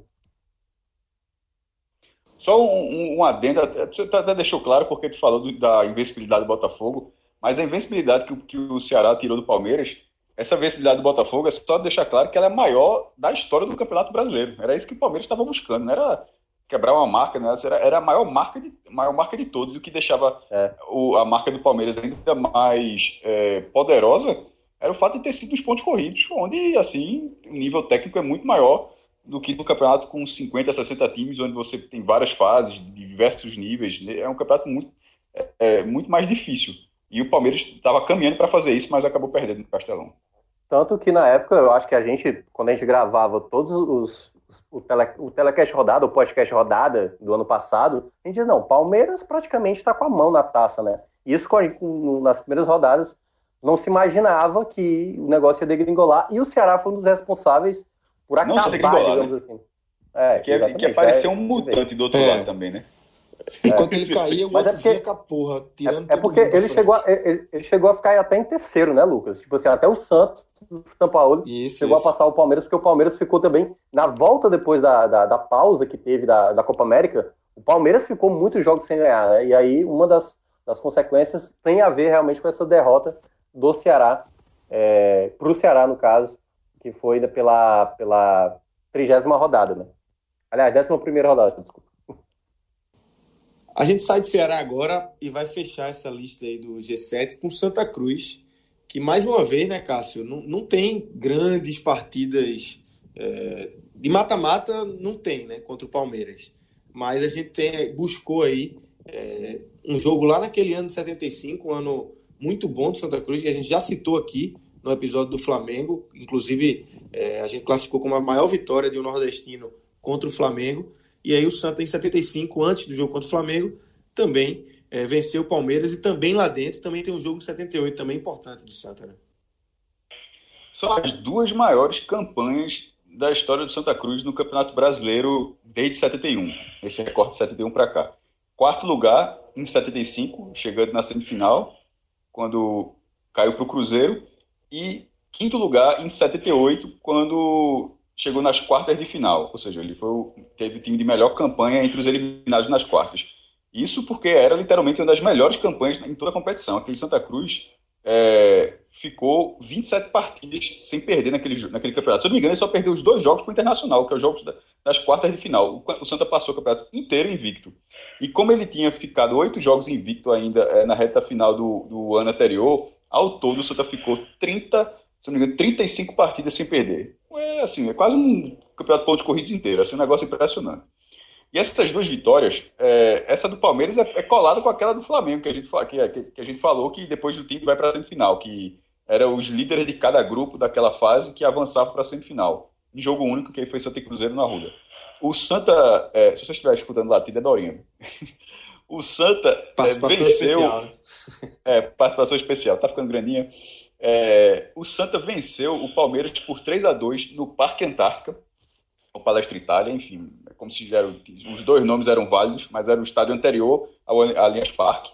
É, eu sei que quase todo mundo sabe, mas tem uma galera mais nova que de repente já começou a acompanhar futebol, já era o Allianz Parque, né? Já são, querendo ou não, já é um estádio que já tem seis anos. Então, um cara tiver 15 anos, por exemplo, ele era uma criança quando o Palmeiras jogava lá. Até porque o estádio foi demolido demorou um tempinho para começar a inaugurar, né? Mas era o estádio anterior ao Allianz Parque. O Palmeiras, é, isso em 75, o Palmeiras tinha quem? Era o Palmeiras que tinha no gol Emerson Leão, que passou muito tempo no Palmeiras. Emerson Leão, que tinha sido o terceiro goleiro do Brasil, campeão mundial em 70, e que depois vai jogar várias Copas do Mundo. Vai, a última vai jogar, ao todo ele jogou quatro Copas, se eu não me engano. E a última, como foi terceiro goleiro em 86. É, o Palmeiras tinha Ademir da Guia, por exemplo. Ademir da Guia jogou 90 minutos. Para a turma ter noção de quem era Somente. De quem, o, o, adversário que o Santa Cruz enfrentou. O, é, o Santa Cruz. É, detalhe: o jogo foi. Os Palmeiras ficou duas vezes em vantagem. Fez 1 a 0 com Mário, Lula Pereira, zagueiro, que depois virou treinador Aliás, os dois zagueiros do Santa Cruz viraram treinadores, Levir Coupe e Lula Pereira. É, Lula Pereira empatou, Ney, um atacante do Palmeiras, colocou o Palmeiras em vantagem mais uma vez. Agora, preste atenção. Quando o Palmeiras faz 2 a 1 um, isso já é quase 20 do segundo tempo. o Santa empata, faltando 8 minutos para acabar, o vulgo 37, e vi, com o Volney, que era um atacante, e virou com um Pio, que também era atacante, atacante vulgo, aos 45 do segundo tempo. Então, assim, a vitória foi, virou o placar. Impressionante como o Santa Cruz, o Santa Cruz foi buscar a classificação com o Flamengo no Maracanã, e essa vitória foi que fundamentou. A, a, a segunda fase do Santa assim, foi, foi, foi um atropelamento. É, e nisso aí o Santa Cruz continuou, é, continuou essa campanha com essa vitória de 75 no Parque Antártica. E esse, e esse jogo, inclusive, tem vídeo dele no YouTube, colorido, inclusive. É... João, tu chegou a abrir esse eu, vídeo, né? Qual, qual é a camisa que o Santa tá nesse jogo? Eu tô com ele aqui aberto. Parque Antártica completamente lotado, entupido, e o Santa Cruz está jogando com padrão tricolor vertical, né? Com as em pezinhas, um número amarelo, e tem todos os gols aqui. Quem quiser procurar com a narração da época. Vídeo da TV Cultura. É isso que eu, 68, eu abri aqui, 68 mil visualizações. Detalhe, essa camisa, embora seja em tese a, te, a, terceira camisa do Santa, essa é a camisa que marca a foto clássica do time de 75. Se você coloca, se você procurar é, no Google Santa Cruz 75, que é um time pousado no Arruda, que, é, você vê que um pedacinho do Arruda está sem, tá sem torcida porque está isolado e uma parte que depois da Alambrado está entupida, é o Santa Cruz com esse uniforme é, que é o que ele jogou durante, é, durante muito tempo. É, a outra vitória do Santa Cruz relevante foi em, é, foi em 78. O que é que tem de curioso nessa, nessa outra vitória do Santa? É, ela tem um, um fato que é, foi lembrado quase agora por PVC. PVC gravou um vídeo com o André Galindo, Paulo Vinícius Coelho gravou, um vídeo com o André, André Galindo, que era André fazendo assim os grandes times de Náutico, Santa Esporte, um de cada um que ele, que ele lembrasse. Aí PVC disse que o maior era o de 75 do Santa, mas que a memória afetiva dele era o de 78, porque foi o primeiro jogo que ele viu Palmeiras, que, que, que ele viu o Palmeiras no estádio. Detalhe, o Santa ganhou o jogo. No Pacaembu, com 60, 62 mil torcedores. Irmão, o Pacaembu, é, por exemplo, no, nos últimos anos, quando o Pacaembu recebeu a final da Libertadores, com o Santos, com o Corinthians em 2012, é, e os, não, com o Santos em 2011 e com o Corinthians em 2012, foram dois anos seguidos, os públicos, se eu não me engano, foram 37 mil pessoas, incluindo já o com tobogã. Irmão, você bota. Detalhe, 62 mil pessoas não é o recorde, não, viu? O recorde, se eu não me engano, é 70 mil. Você imaginar, puxa pela memória essas finais que o Santos, o Santos e Corinthians ganharam a Libertadores e bote mais 25 mil pessoas, meu irmão. Não, é uma cavalice, pô. Pronto, aí o Santa Cruz foi lá, o, o Palmeiras nova, novamente com Emerson é, Leão no gol, mas já era um Palmeiras que tinha Jorge Mendonça, que tinha sido destaque do Náutico, campeão pernambucano de 74, é um Náutico. Esse cara era muito atacante, não era pouco, era assim, era, era como. Era, era Jogou a Copa de 78. É, a Copa, é foi, convocado, pra, foi convocado, na verdade. Não, era o Náutico tendo, em 74, um dos maiores atacantes do país. Era assim que funcionava. Aliás, 78, para as pessoas entenderem um pouco, 78, quando o Santa ficou em quinto lugar, o esporte ficou em oitavo. O, o que é, é surreal você imaginar, veja, nas quartas de final do Campeonato Brasileiro da primeira divisão, Pernambuco teve dois times. Isso é, é algo que é simplesmente. A gente não consegue fazer isso no Nordeste hoje. Você imaginar dois times do Nordeste entre, os oito, hoje em dia, já, já parece um pouco fora da realidade. Agora imagine dois de Pernambuco. Se eu não me engano, foi a única vez que um estado da região teve os dois. Porque é, no Ceará não aconteceu e na Bahia eu acho que nunca teve, não. E Pernambuco colocou os dois. E os dois pararam nas quartas. É, o Palmeiras tinha Jorge Mendonça, Toninho é do Bala, que era o mesmo atacante do, acho, do 75, e Vacaria, que é um cara que jogou no Internacional também. Isso Internacional é, campeão brasileiro nos anos 70. Já o Santa Cruz, o Santa Cruz tinha simplesmente três jogadores da seleção brasileira. Porque eu falei, eu falei que Jorge Mendonça era o Náutico tendo um dos melhores atacantes. No caso do Santa era o seguinte, era, isso é 78, certo? Isso é 78. O João acabou de lembrar que Jorge Mendonça foi convocado para a Copa de 78. Quem também foi convocado para a Copa de 78 foi Nunes. É a única vez na história que um jogador atuando em um clube do Nordeste. Esse 78 é um ano assim absurdo. Esse, é, tem esse que eu falei, desses dois times de Pernambuco nas quartas de final da primeira divisão, e um time do Nordeste cedendo o jogador para a Copa do Mundo. Foi Nunes. Ele ficou na lista final, mas não disputou a Copa. Não chegou para a Argentina. Por quê? Porque se machucou e foi logo cortado. E qual é a grande, o que se fala com uma grande sacanagem?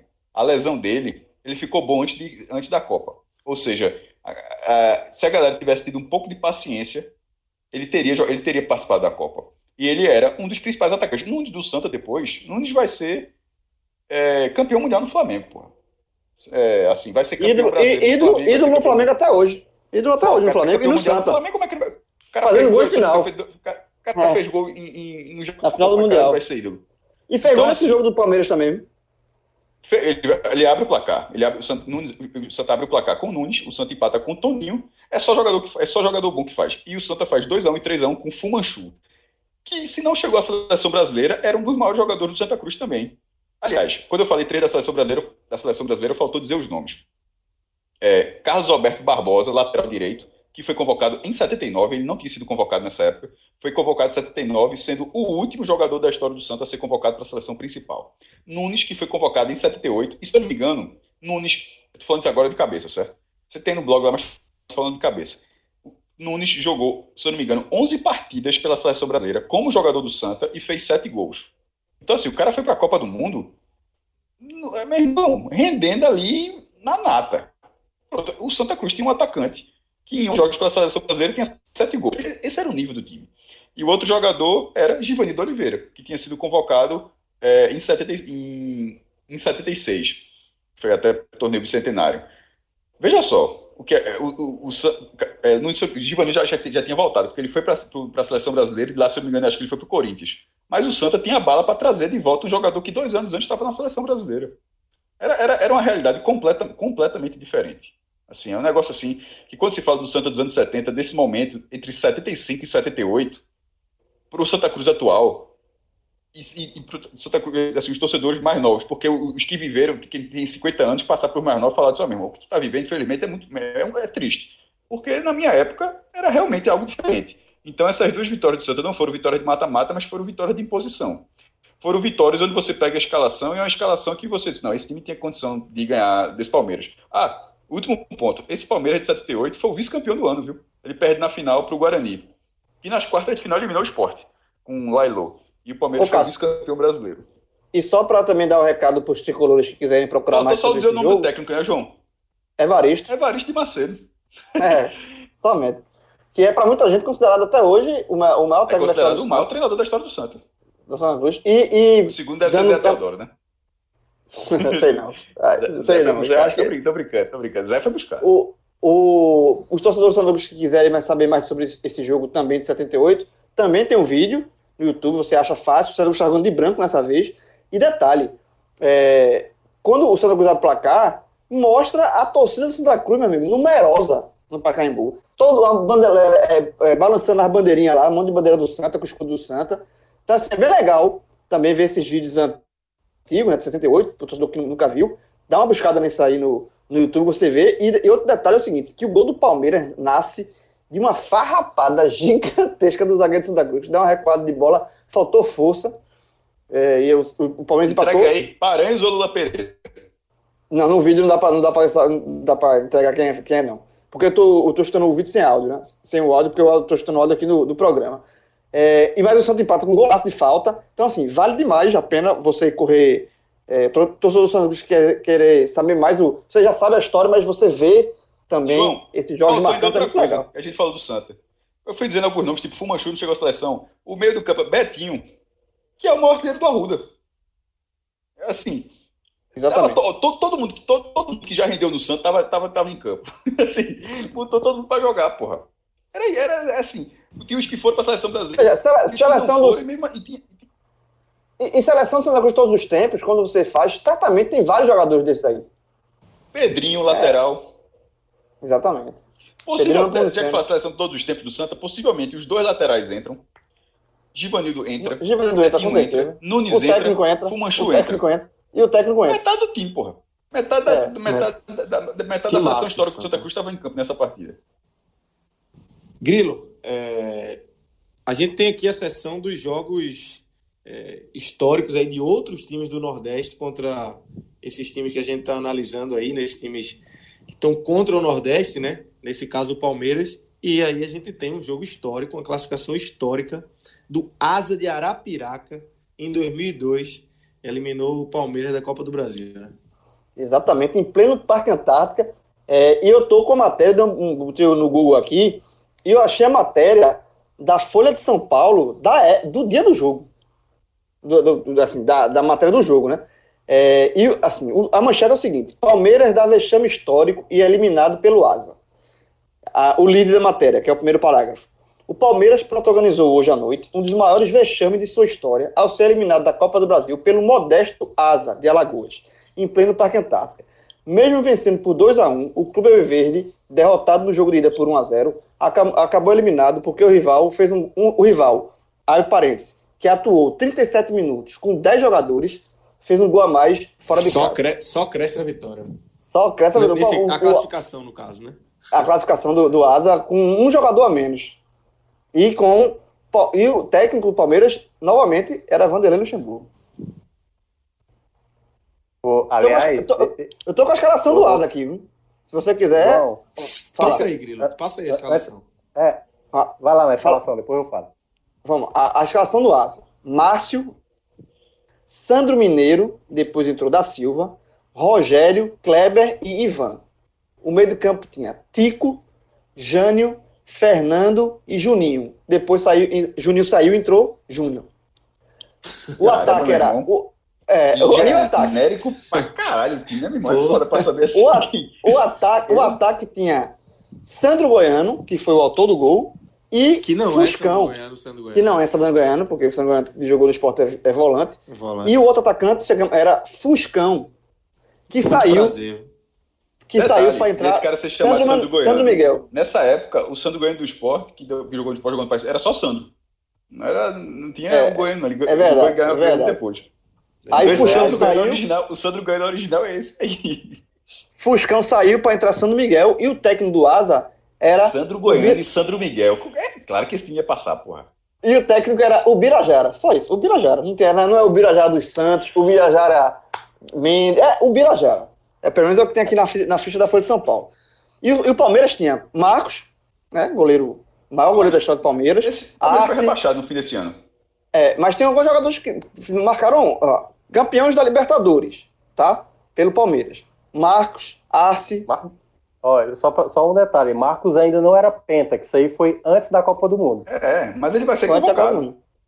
É, mas, mas já tinha sido campeão pela Libertadores pelo, pelo Palmeiras. Então tem um. Tem um, é, o, Palmeiras era- tem um o ataque do Palmeiras era Itamar e Christian. Mas, enfim. Galeano tava aqui. Magrão, Jesus. Cristo. Jesus Alex jogava. Ale, Alex tá aqui, Alex, meio de campo Alex. Também tá aqui. Era um time razoável do Palmeiras. Aí, só pra puxar um detalhe desse jogo. Esse foi um dos jogos que eu mais me diverti na vida, assim. Porque eu tinha um amigo palmeirense, mala, chato pra caralho. E ele vivia falando que o Palmeiras, não sei o que, aquela coisa. E quando foi eliminado, o que a, o que a galera caiu em cima desse cara? Porque tem uma curiosidade nesse jogo. Nesse dia, foi 20 de fevereiro de 2002. A curiosidade disso. É um palíndromo, né? Se você coloca ele traz pra frente, dá a mesma coisa. E asa, se você colocar, também é um palíndromo, né? Você pode ler de trás pra frente. amigo. Cara, o que a galera tirou de piada É com um isso, cara. Sensacional, Ah, cara. Nível Cássio Cara. Cardoso, cara, isso, da percepção da Não, coisa. veja só. Mas nesse caso é um fato. Você tá trabalhando em cima de um fato. Mas, meu Sim, amigo. Cara, Tava Mas ocioso. né? sensacional. só E falta detalhe, o cara dizer que subiu no. Só falta o cara. Só falta. É, Sandro, Sandro Goiano ter dito aí que subiu no ônibus do Marrocos, no Marrocos antes de fazer o gol. Aí é foda. Ó, e de- detalhe, só um detalhe que a vitória do Alto foi gigantesca, e a classificação também, porque o, o, o- os Palmeiras abriu o placar com o Galeano em 10 Socorro- minutos. Na verdade, eu falei errado. É socorram-me. Subir, É, Socorro subindo no ônibus do Marrocos. subir no ônibus de Marrocos. Galeano abriu o placar Palmeiras aos 10. Aí Sandro Goiano, o atacante do Asa, empatou aos 43 do primeiro tempo. Terminou o primeiro tempo 1 a 1 Então o Palmeiras teve o segundo tempo inteiro, velho, pra tentar a classificação. Com um um jogador a mais e, não, e, o, e o Asa segurou ali a, a barra e. Ah, eu achava que o crime tinha sido ainda maior. Na minha lembrança, era o Palmeiras fazer 2 a 0 e, a- e aquele golzinho miserável do gol fora no final.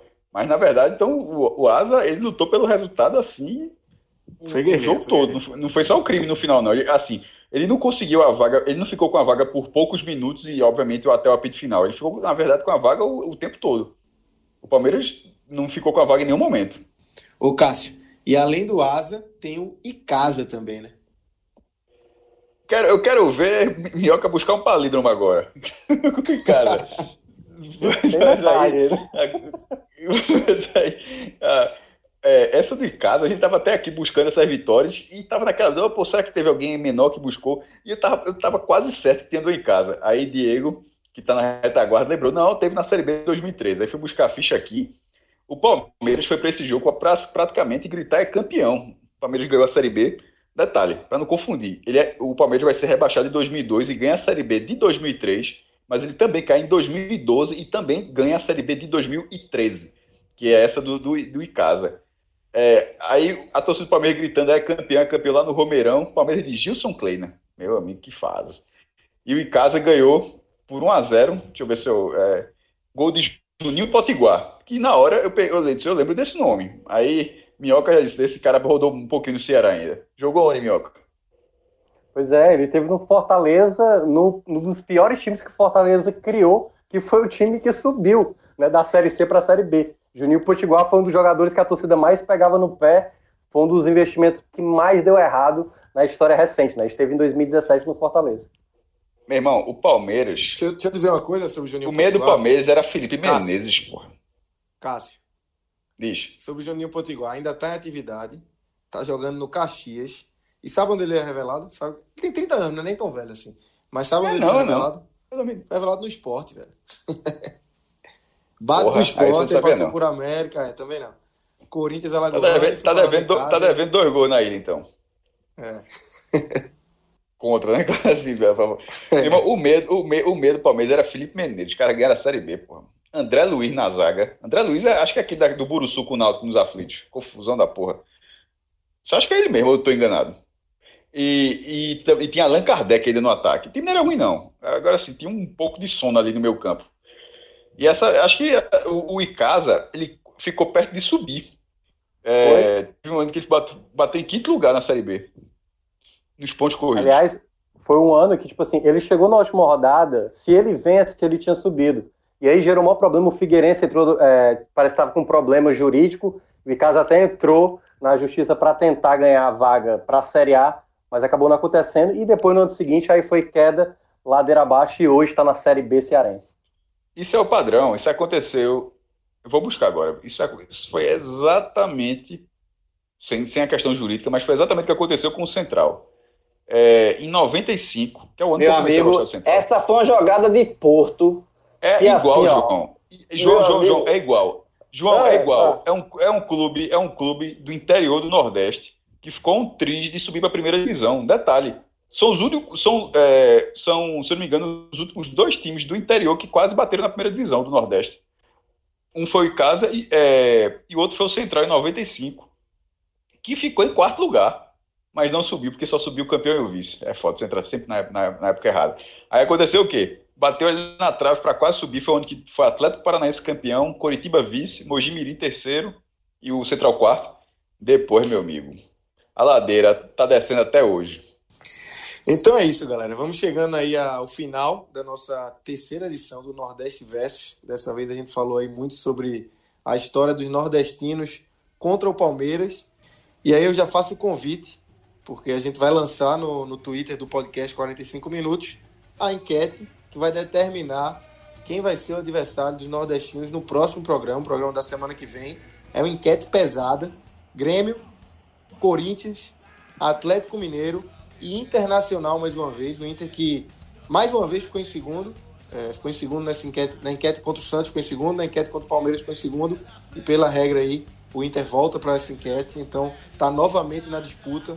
Grêmio, Corinthians, Inter e Atlético Mineiro. É só ir lá no Twitter do podcast 45 Minutos, deixe seu voto e fica ligado no feed do 45 Minutos, vai ter muita programação aí é, é, acompanhando vocês nessa quarentena. Valeu, galera. Um grande abraço. Minha